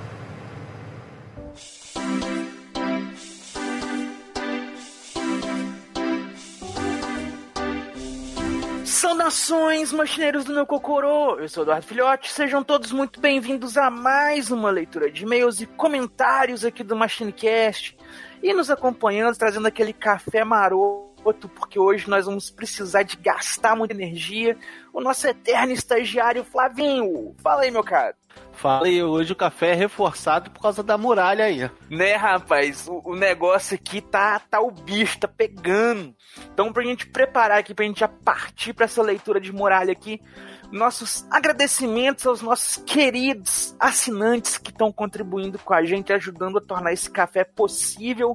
Teve uma pequena mudança aí na lista dos, dos assinantes que estão contribuindo com a gente, mas são eles aí: o Ari Castilho, o Ricardo Fernando Tom, o Rodrigo Dido e o Thales Augusto Martins, que são nossos níveis do pão, o Caio Multi, que é o nosso mestre da referência, o Rogério Projetti, o Diego Lima e o Cássio Holtz, que são nossos super ouvintes, e o Eduardo Campanoli Lima, que é um burguês safadíssimo. Então, se vocês quiserem fazer como eles aí, podem ajudar a gente lá no PicPay, ou então podem fazer também a sua doação aí, como o Rogério Projetti fez, lá através do Pix. Tem o código do Pix lá nas postagens, lá no site do Machine. Tem também, é, se você quiser pedir a gente aqui no grupinho do Telegram, pode mandar que a gente passa o Pix também e você pode contribuir com a gente. Essa gravação aqui está sendo ao vivo pro grupinho lá do Telegram, toda quinta-feira, às 19h30. Então, se você quiser ouvir junto com a galera que tá aqui acompanhando com a gente, faz o seguinte: pega o linkzinho do grupo que tá na descrição do site, entra lá, coloca a gente no grupinho do Telegram, que você não precisa pagar nada, não precisa ser assinante, nem contribuinte, nem nada, mas você pode acompanhar a gravação aí ao vivo às 19h30, ok? Então, recados dados, chamada feita, vamos pros e-mails que hoje tem. Hoje tem. O primeiro aqui, Flavinho, é o do Evandro Petrucci, e ele mandou aqui, ó, meus sinceros agradecimentos à velha máquina. Olha aí, ó, bem, bem coisa boa. Então é isso. Saudações machineiros, me chamo Evandro, tenho 37 anos, moro em São Paulo, capital, e não vou citar nenhum episódio em especial, pois pra mim todos são excelentes. Aí, ó, tá vendo isso aqui, ouvinte? Sandy Júnior e Legião Urbana são excelentes. É, é. Mas venho, mas venho mesmo agradecer pelo ótimo conteúdo de vocês. Igual ao Team Blue, também sou programador de CNC e no meu trabalho vocês são a audiência certa pra mim. O pessoal do trabalho fica me olhando gargalhar e até mesmo chorar de rir. Episódio das bikes com todo o ódio do Fábio pela Monareta. em, rela- em relação ao episódio das primeiras experiências com games, meu primeiro jogo de arcade foi Street Fighter 2 e de console foi Enduro, no meu Atari 2600, que minha mãe comprou, porém devolveu com uma semana, pois estava causando briga entre eu e meus irmãos. Olha só, rapaz. Quem nunca brigou com o irmão por conta de videogame é porque jogou errado. Não é? É...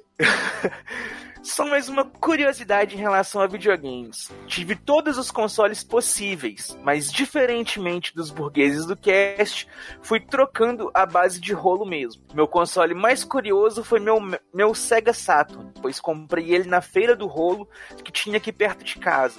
Porém, ele veio com defeito e não tinha som. Resumo da obra. Em 98, aluguei o Resident Evil e zerei ele sem som mesmo. Imaginem o que é jogar Resident sem som. Foda.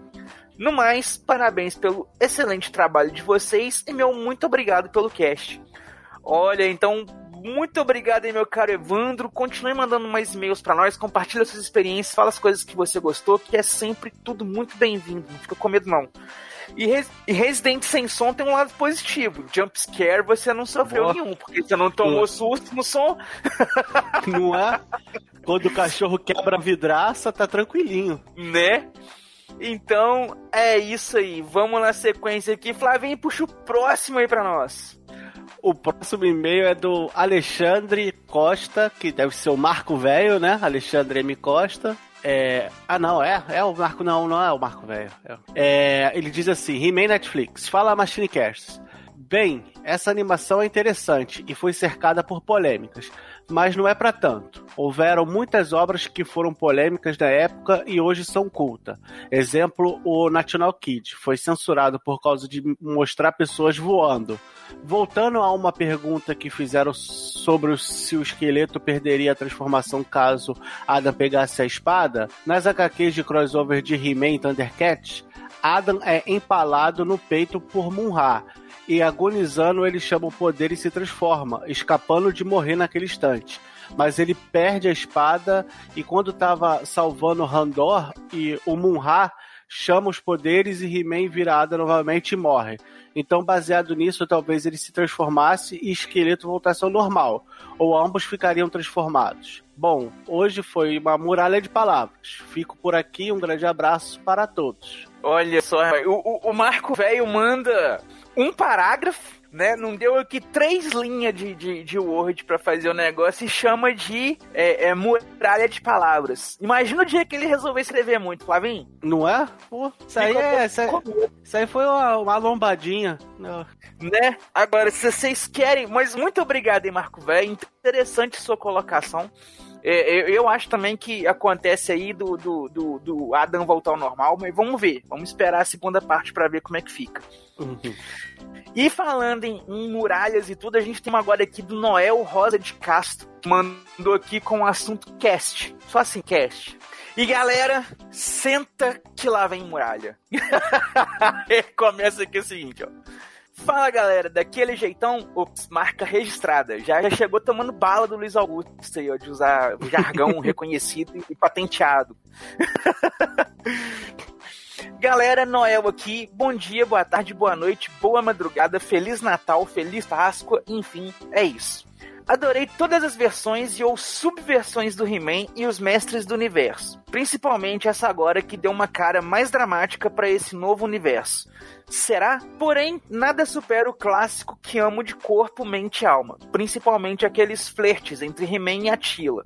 Aliás, Tim Blue é apaixonado pela She-Ra, mas eu sempre fui apaixonado pela feiticeira e pela maligna. Mas com esse novo desenho, quando a feiticeira tira aquele capacete e revela seus cabelos, esqueci a feiticeira completamente e agora sou feiticeira até o fim. Meu Deus. Agora eu não sei qual das duas ele tá falando, porque as duas tiram o capacete e aí ele fala feiticeira duas vezes. Qual que a duas maligna, vezes. qual que a feiticeira?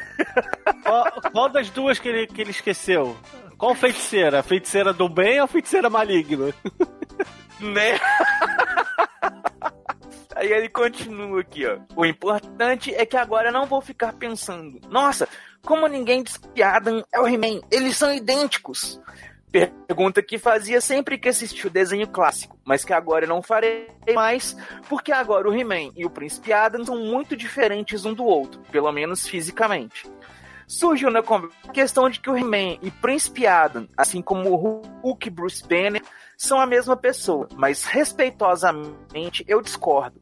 Eles são pessoas diferentes com personalidades próprias, tanto que no caso do Hulk, o Verdão e o Bruce versam entre si e até mesmo brigam um com o outro. Em dado momento, o Hulk se recusa a sair para fora e o Bruce Banner fica pau da vida com o monstrão. Tony Stark até diz para Bruce Banner: E aí, o seu amiguinho pra luta? E o Doutor Estranho completa: Doutor Banner, se o Hulk não vai aparecer, é melhor o senhor ficar escondido. Então, eles são pessoas distintas com personalidades distintas, assim como o He-Man é um e o Príncipe Adam é outro. Duas faces de uma mesma moeda. Nesse caso, duas personalidades distintas em um único corpo capaz de se metamorfosear. Cara, aqui eu vou dar uma vírgula porque eu vou ser obrigada a, não concordar com o Noel. A questão do Bruce e do, do Hulk, ok, porque depende do verso que você estiver falando. Na maior parte dos quadrinhos, é, é, tem indícios de serem partes separadas, tem sagas em que o Hulk e o Banner têm corpos separados e tudo mais. Porém, a ação do Mestres do Universo, o Adam tem uma, uma parte que ele vira pra Tila e fala assim, ó, essas palavras assim, Tila, sempre fui eu. Então quer dizer o seguinte, que mesmo ele na forma do Adam, que falava, que pensava, que agia, que escolhia, que fazia tudo. E as cenas que mostram de flashback o He-Man e a Tila interagindo ali já mostram para dar os indícios da personalidade do Adam no He-Man. Aquela coisa mais brincalhona, mais alegre, vamos colocar assim. Que um Brutamontes, como tava o He-Man, ele não, não teria, entre aspas. Então, pelo que o desenho mostrou, é o Adam. Não tem muito o que argumentar. E ele é- continua aqui, ó. Pode falar. Edu, tá, tá- vê, vê aí tua internet, porque tá dando umas picotada monstruosa, cara. Pensei que fosse só pra mim, eu fiquei quieto, mas olhando o grupo aqui, né, porrada de gente também falando. Cara, é o que eu tô falando, é a porcaria do meu notebook, cara.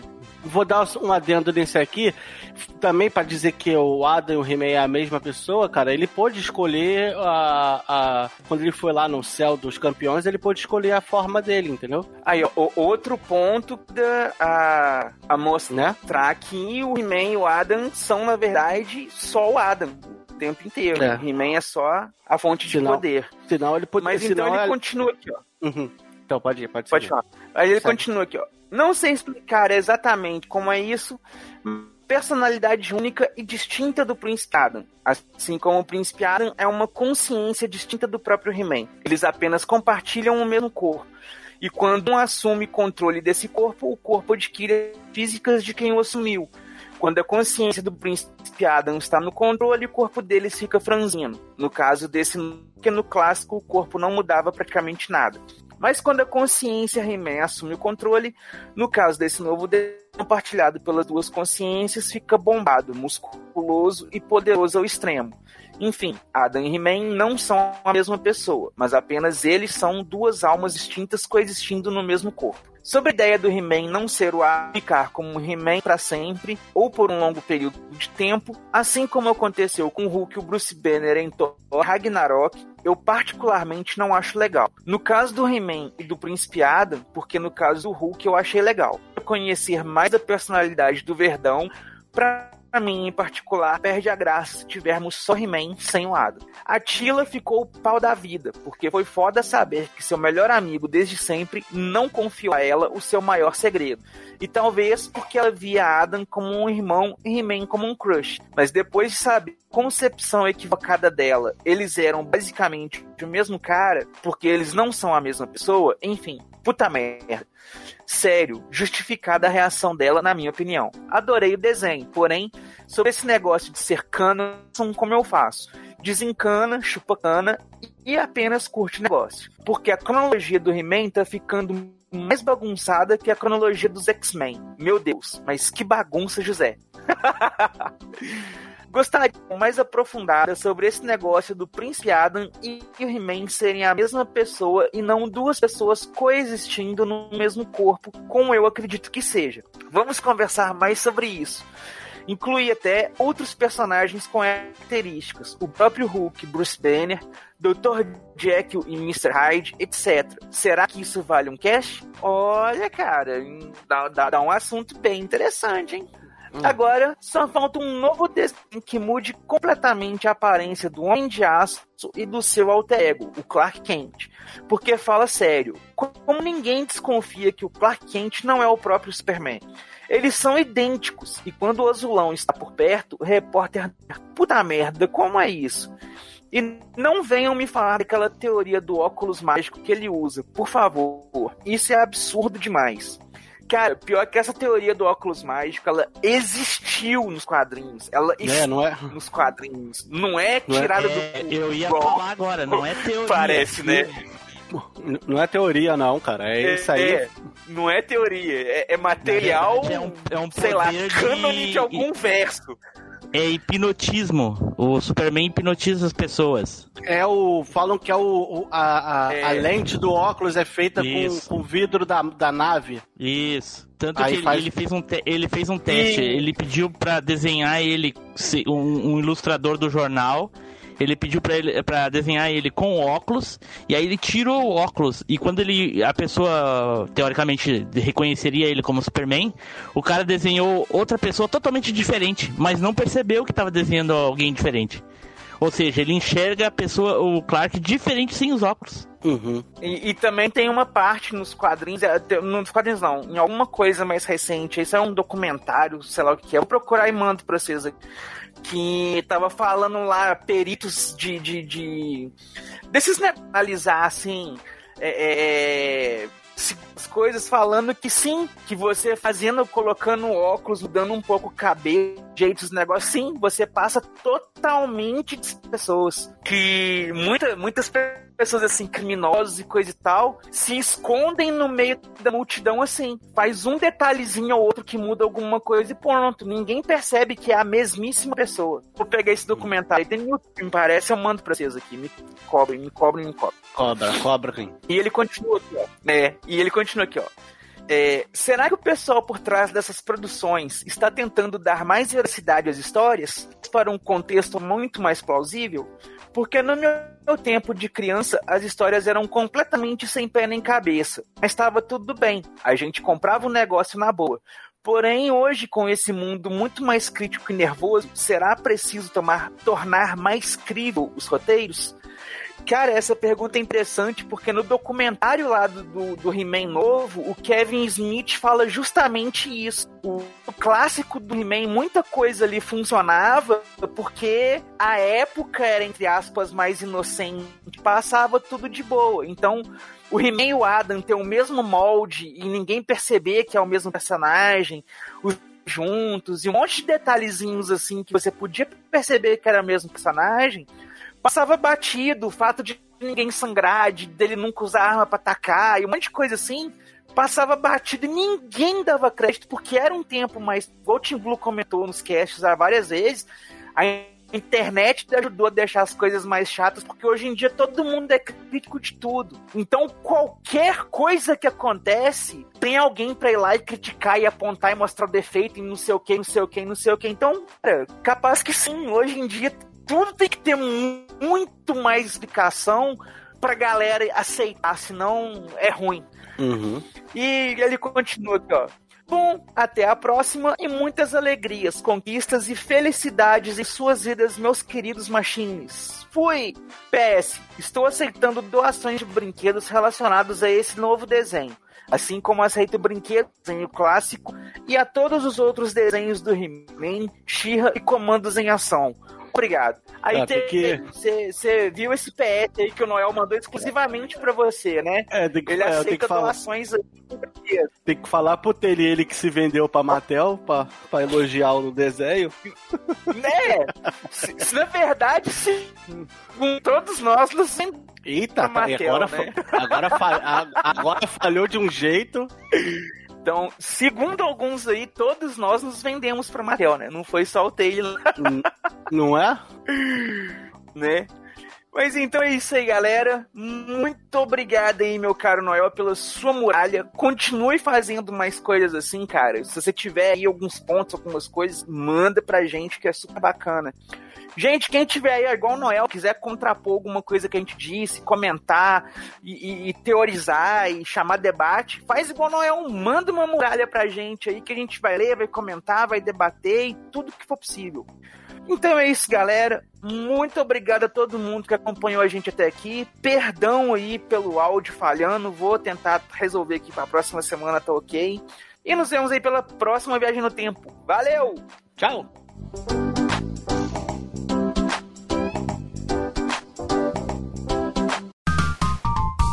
Os bastidores da velha máquina. Tá igual ontem lá jogando. Ah, não pode falar que foi coisa, que não sei o quê. Sim, É porque Ah, agora- até, até a- a onde eu sei, eu mando, então é, tem que fazer o que eu digo. Não, não, mas eu vou defender o Tim Blue dessa vez, mano. Tô querendo ser babonão, mas ele botou até um exemplo, mano. Ele botou um exemplo de assim, ó. O participante fala, não existe nenhum personagem igual o Ryu do Street Fighter. Aí alguém fala, o Ryu Sasasaki é o clone do Ryu. Nota, o personagem de preferência é bem famoso, obscuro, corre de ninguém conhece. Ah, mas eu achei que era pra Botou. falar na hora. Não era pra escolher antes. Não, tu escolhe então pronto, o teu souber, antes. Beleza, porque eu, Pra eu- eu gente saber antes, né? quem a gente vai escolher pra enfrentar ele. Se tu não É, escolher os outros, como é que tu vai é, No enfrentar? caso do Taylor, ele já botou o Lion, né? E a gente... Tu acha que É, só, a é, tu acha que só a gente vai enfrentar o Lion é. só? Tu não vai enfrentar ninguém. Eu vou, mas tem uns diabos dos personagens aqui que eu nem conheço. E por isso que a gente fez a lista antes, né? Porque daí a gente ia pesquisar saber quem é. Hum. Entendeu? É assim que Tá funciona. Jojo Brando, Jojo Brando, Jojo Brando. É que quando o cara tá interessado, o cara vai no grupo, lê as mensagens, vê o que, que o pessoal tá Ah, marcando, tá. É, entendeu? é, é. Nós mar... te marquei umas 10 vezes sobre isso daí. Eu fui o primeiro a colocar o nome, ô falador. Mas o que, que adiantou colocar o nome e não ler o resto? Mas eu falei, eu achei que era pra escolher de cabeça aqui. Tá? Então escolhe de cabeça. Eu quero ver aparecer um personagem que tu não sabe como é que tu vai escolher de cabeça. Tá, tem um, Um clone igual a ele. Um pau no cu aqui que eu não sei o nome, eu não sei nem quem que é mesmo. Então como é que tu vai escolher um personagem clone dele se tu não conhece? Ah, como, é, como, é, como é que escolhe? Tu, tu ainda falou, né? Escolhe personagem bosta. Foram lá escolher. É, o Tiblu, eu que eu queria defender o Taylor aí, porque o Tiblu botou assim, ó. Personagem de preferência bem famoso. Bem famoso. Bem famoso. Eu- esse tal sim, de- bem famoso. de- Todos de ali são aí, bem famosos. História, que história, os anime é famoso Dio- isso aí, fi. Todos Vocês nunca viram Jojo? famosos. Caramba, você tá de sacanagem. de, para um tal de Dio Brando aí, que eu não sei nem Você é não conhece. Dio Brando? Rapaz, você Ah, não o cara não conhece Dio conheço Brando, pelo amor de Deus. conheço o Marlon Brando. O cara do Mas nível do eu- eu- Vegeta. Mas aí agora eu vou ser obrigado a falar. Esse Diobrando aí é um personagem que ficou famoso agora. É um personagem que tá fazendo sucesso agora por causa do anime. Tu tá louco. Porque tu tá do louco. mangá- Eu, eu jogava com ele É nos games, cara, nos anos 90. Ah, para, Tim Não conheço, para. Vai o resto lembra o nome de personagem equipe de ninguém jogo conhece personagem, 90? só vocês dois. Vocês O estão bagulho é de sacanagem. 87, fazia sucesso nos anos 90 pra caralho. Eu, eu Ah, sou a é. favor Não, de é, votar. Eu inclusive- sou a favor de votar pro, pro Zuil trocar o personagem. Agora Inclusive-. Não, Inclusive, os, não precisa trocar, não, pode são, deixar. São três personagens que eu conheço desde sempre. É o Seiya, de anime, é o Goku e esse Diobrando aí. Nossa, é desde os anos 90 que são falados. Conheço ele desde os anos 90. Os jogos do Jojo Adventure são foda demais. Mentiroso. Teu cu. Eu, tu não sabe o que, que eu jogo e o que, que eu não jogo? Só porque Devia tu não tudo jogava isso. nada? Tava na manchete. Devia ser tudo em japonês. Sim. Até Aquele a jogo. Dri que nasceu ontem conhece o Dio É, Brando. até a Dri conhece o jogo. Ah. É, a Adri conhece Naruto, é isso. Não quer dizer muita coisa. Então vamos. Eu devia Fala, Brasil. ter escolhido um personagem de Fuga das Galinhas, era melhor. Ah, com certeza não ia ter igual. A não ser que alguém falasse que era o Solid Snake. Aí ia ser igual. É, pô. Meu personagem é o Jack Burton, dos Aventureiros do Bairro Proibido. Ah, corajosa. Que isso? Eita, que foi isso, mano? Foi isso. Eu, hein? Que que foi isso?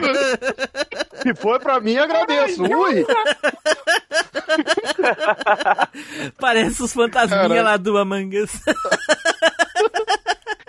Isso aí, gente. Finalmente terminou essa tragédia. Então, então vamos lá. Eu vou chamar um por um. Aí vocês falem ah, o, o- por, por. Eu vou falar o personagem e aí vocês dizem quem é que vocês escolheram pra desafiar, beleza? Só pra gente registrar aqui Uhum. então, rapidinho. Vamos lá. Beleza. Edu, tu primeiro, tá, Edu? Crocodilo Dandy, Edu. Quem é que tu escolheu? Vou pegar aqui, pera, rapidão. O Crocodilo Dandy era o Steve Irving, Irving, Irving, sei lá como é que chama. O caçador de crocodilos da vida real.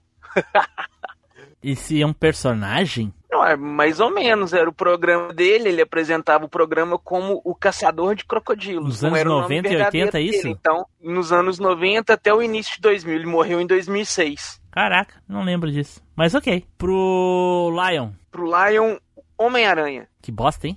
Nada, personagens órfãos ali que tem que encarar a responsabilidade desde muito cedo, que carrega outros personagens nas costas ali, igual o desenho da série do Homem-Aranha. Tele, pode, pode comentar, Tele. Eu deixo tu comentar, Tele.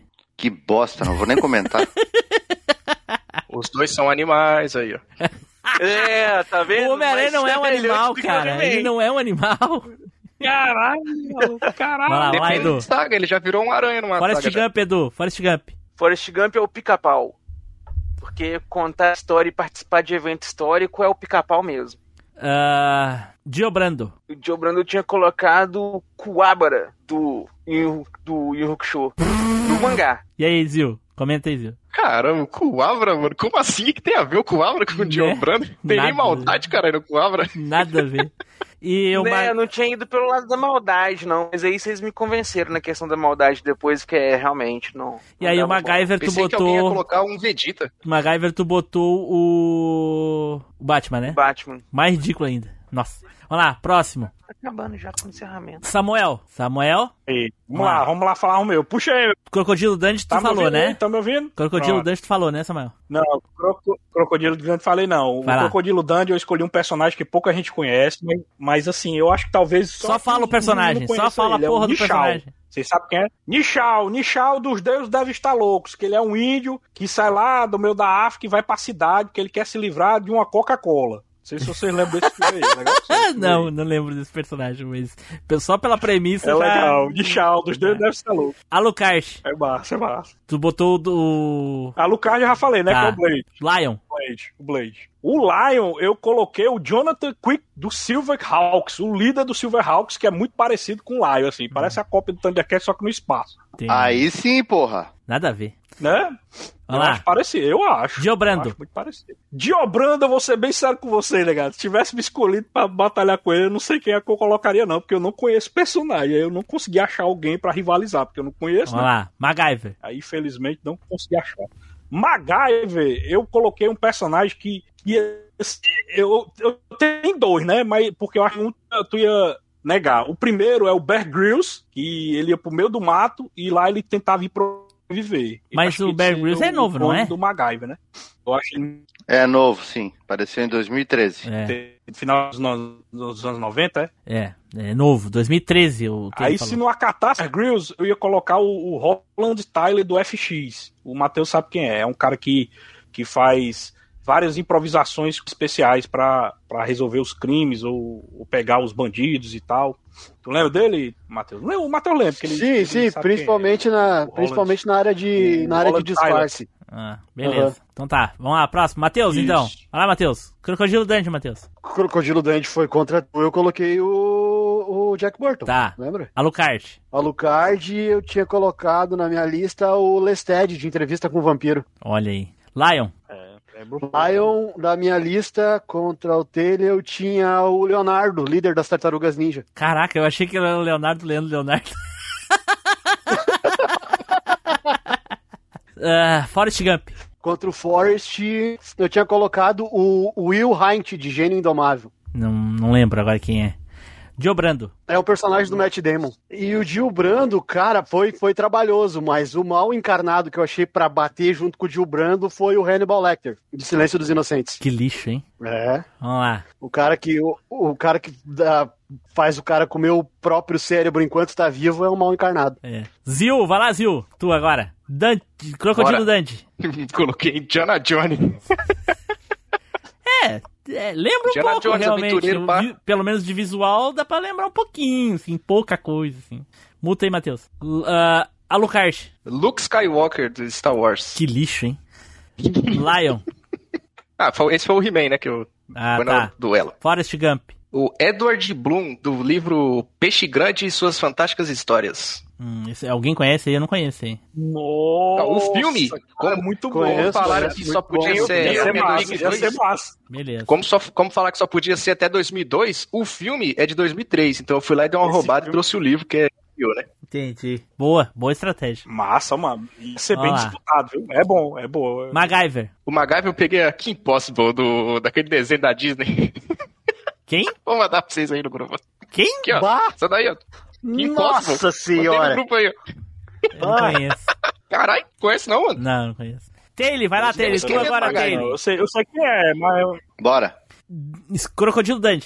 Crocodilo Dundee eu tinha escolhido o Steve, Steve Irwin também, mas eu tinha escolhido o Irwin pelo fato dele ser australiano, dele ser caçador de crocodilos, mas porque também antes de 2002, antes dele falecer, ele fez um filme chamado Rota de Colisão, onde ele interpreta ele mesmo como um personagem bem parecido com o Crocodilo Dundee. Achei que tu ia dizer que ele parece ele no, no personagem. É, ele, ele- ele é uma aventura, né? Uma Ele é, um, aventura ele é o clone dele mesmo. ok. Vamos lá. Alucard. O Alucard eu tinha escolhido o Angel do seriado. Não sei de que Angel tá falando. O Angel é o derivado da Buffy, caçadora de vampiros. Massa, massa, baita ideia. escolha. Não faço ideia. Vamos lá. Forrest Gump. Forrest Gump foi o Tá, Chicó que eu escolhi. né? Beleza. Dio Brando. O Diobrando, eu, pelo que eu olhei ali, eu, ia, eu tinha escolhido o Yori Agami, do King of Fighters. Olha. É, não, a maldade não é tão pura, mas. É, é, mais ou menos. Mais perto que os outros aí que falaram aqui. Jesus, né? Pelo menos mais que o Cobra, né? Bem, Ah, Ô, Hannibal Lecter MacGyver. é foda, hein? MacGyver. Hannibal Lecter é mal. MacGyver foi o que mais me pegou. Eu tinha escolhido o Michael Knight, mais por algumas outras características do que só o que a galera focou, que foi as invenções, né? Mas seria o Michael Knight do Super Máquina. legal, legal. Vamos lá, eu.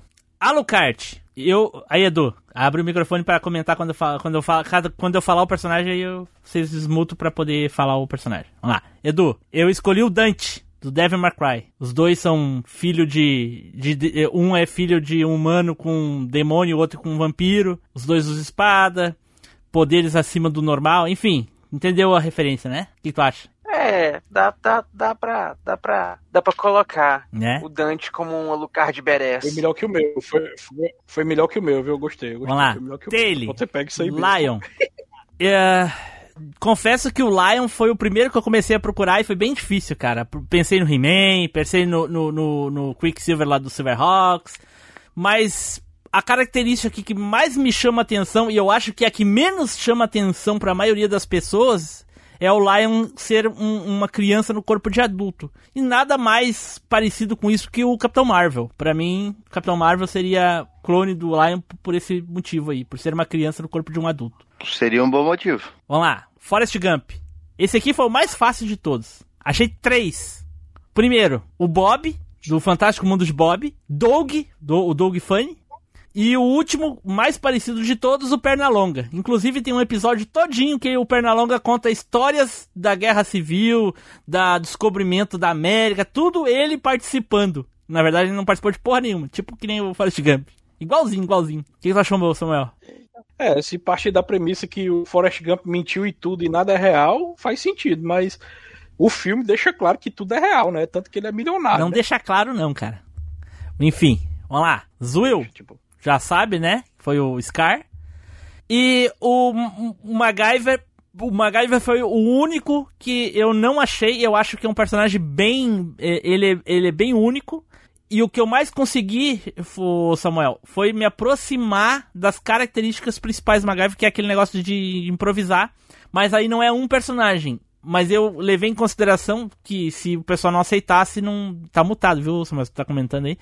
Que é o Esquadrão Classe A. Que tem essa mesma premissa de, em algum determinado momento da, da série, do episódio, eles improvisar um monte de coisa pra inventar um bagulho pra poder ou fugir ou, ou penetrar alguma, algum, alguma, algum lugar ou qualquer coisa Mas, assim. mas aí seria a equipe inteira. não Isso, é, pois é, só. mas eu tô considerando que a característica do, do improviso não tem como separar. Não posso pegar um personagem do, do esquadrão porque a série são os quatro, né? E assim como o MacGyver é ele só. Enfim, essa era a minha justificativa que eu iria dar se eu fosse escolher, entendeu? Mas eles são muito parecidos nesse, nesse foco do, do, do improviso, assim, de fazer as, inventar as coisas ali. O que, que tu acha dele disso aí?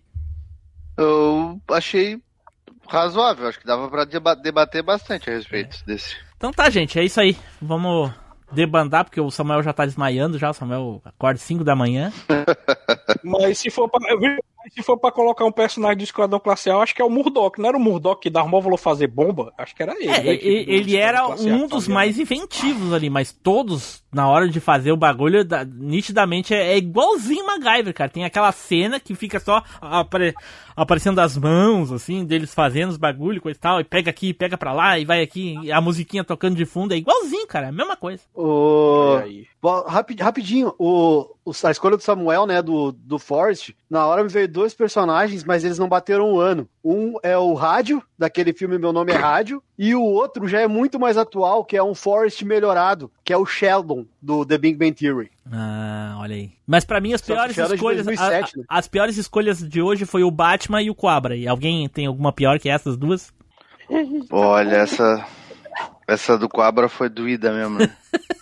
É, da- acho que a, a Coabra, o Coabra foi o pior. Acho que o Coabra foi, foi o pior. Mesmo conhecendo o Marlon Brando aí. Não, e o pior é que quando. O pior é que quando a gente começou a gravar, o Edu. Nossa, não conhece o Marlon Brando? Ah, é o personagem tal. E foi lá, pô, conhece o personagem. Mas não foi o Edu que falou, fui eu.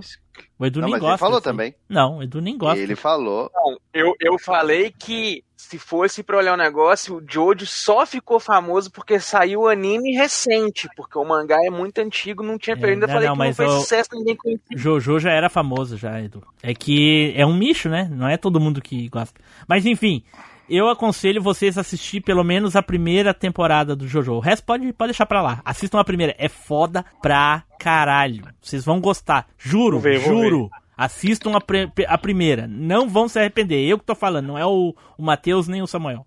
Vou dar chance, vou dar chance aí. Pois eu recomendo Eu te continuar quando é- depois do viu, primeiro, É porque, viu? É Depois porque é da muito, primeira é muito melhor. fácil. Viu? É muito fácil a gente ver o T-Blue dizendo que é uma merda, né? É bem fácil, mas, mas ver o T-Blue elogiando uma coisa, menino, é raríssimo. Então eu vou dar credibilidade aí. Assista, não vai se arrepender, cara. Bom demais. Eu pesquisei sobre esse, sobre esse mangá e sobre essa história, e pelo que eu vi a primeira fase, ali, a primeira temporada, não tem nada de sobrenatural, ele só é mal mesmo, né? É na segunda e depois na terceira que aí começa não, não, a, não, a- tem a sim. ter A essas primeira paradas, tem. né? Tem desde o primeiro episódio sobrenatural. Só não aparece. Uhum. Sim, sim. Acho- É, isso não, não aparece. Ele tá lá o sobrenatural, mas acho que só vai entrar mesmo no terceiro episódio, assim. É, que é o, o pri- o dos primeiros é mais ele tentando roubar a riqueza. Aí depois É. começa os bagulhos sobrenatural e vai levando até a parte 8 já. Tem até é, personagens Sabe- históricos. sabe é como, é um de- como é um anime de época, a primeira parte, então tem até personagens históricos no anime. Sabe, sabe por que, que eu puxei o Hannibal pra ele? Porque eu vi aquela passagem que ele transforma uma mãe em zumbi pra comer o próprio filho. Aí eu lembrei Sim, do Hannibal nossa. que. Eu lembrei do Hannibal que deixou o cara vivo e foi tirando os pedaços do cérebro dele, grelhando e dando pro cara comer. Entendeu? Eu digo, bah, isso aí tem uma ligação. Então. Isso assim, é uma maldade pura. Então tá, gente. Boa noite pra vocês, tudo de bom e vamos torcer que nas próximas aí a gente consiga gravar de boa aí. Valeu, galera. Valeu, Valeu, gente. Abraço, Boa noite. tchau, tchau. Boa noite. Abração, tchau, tchau.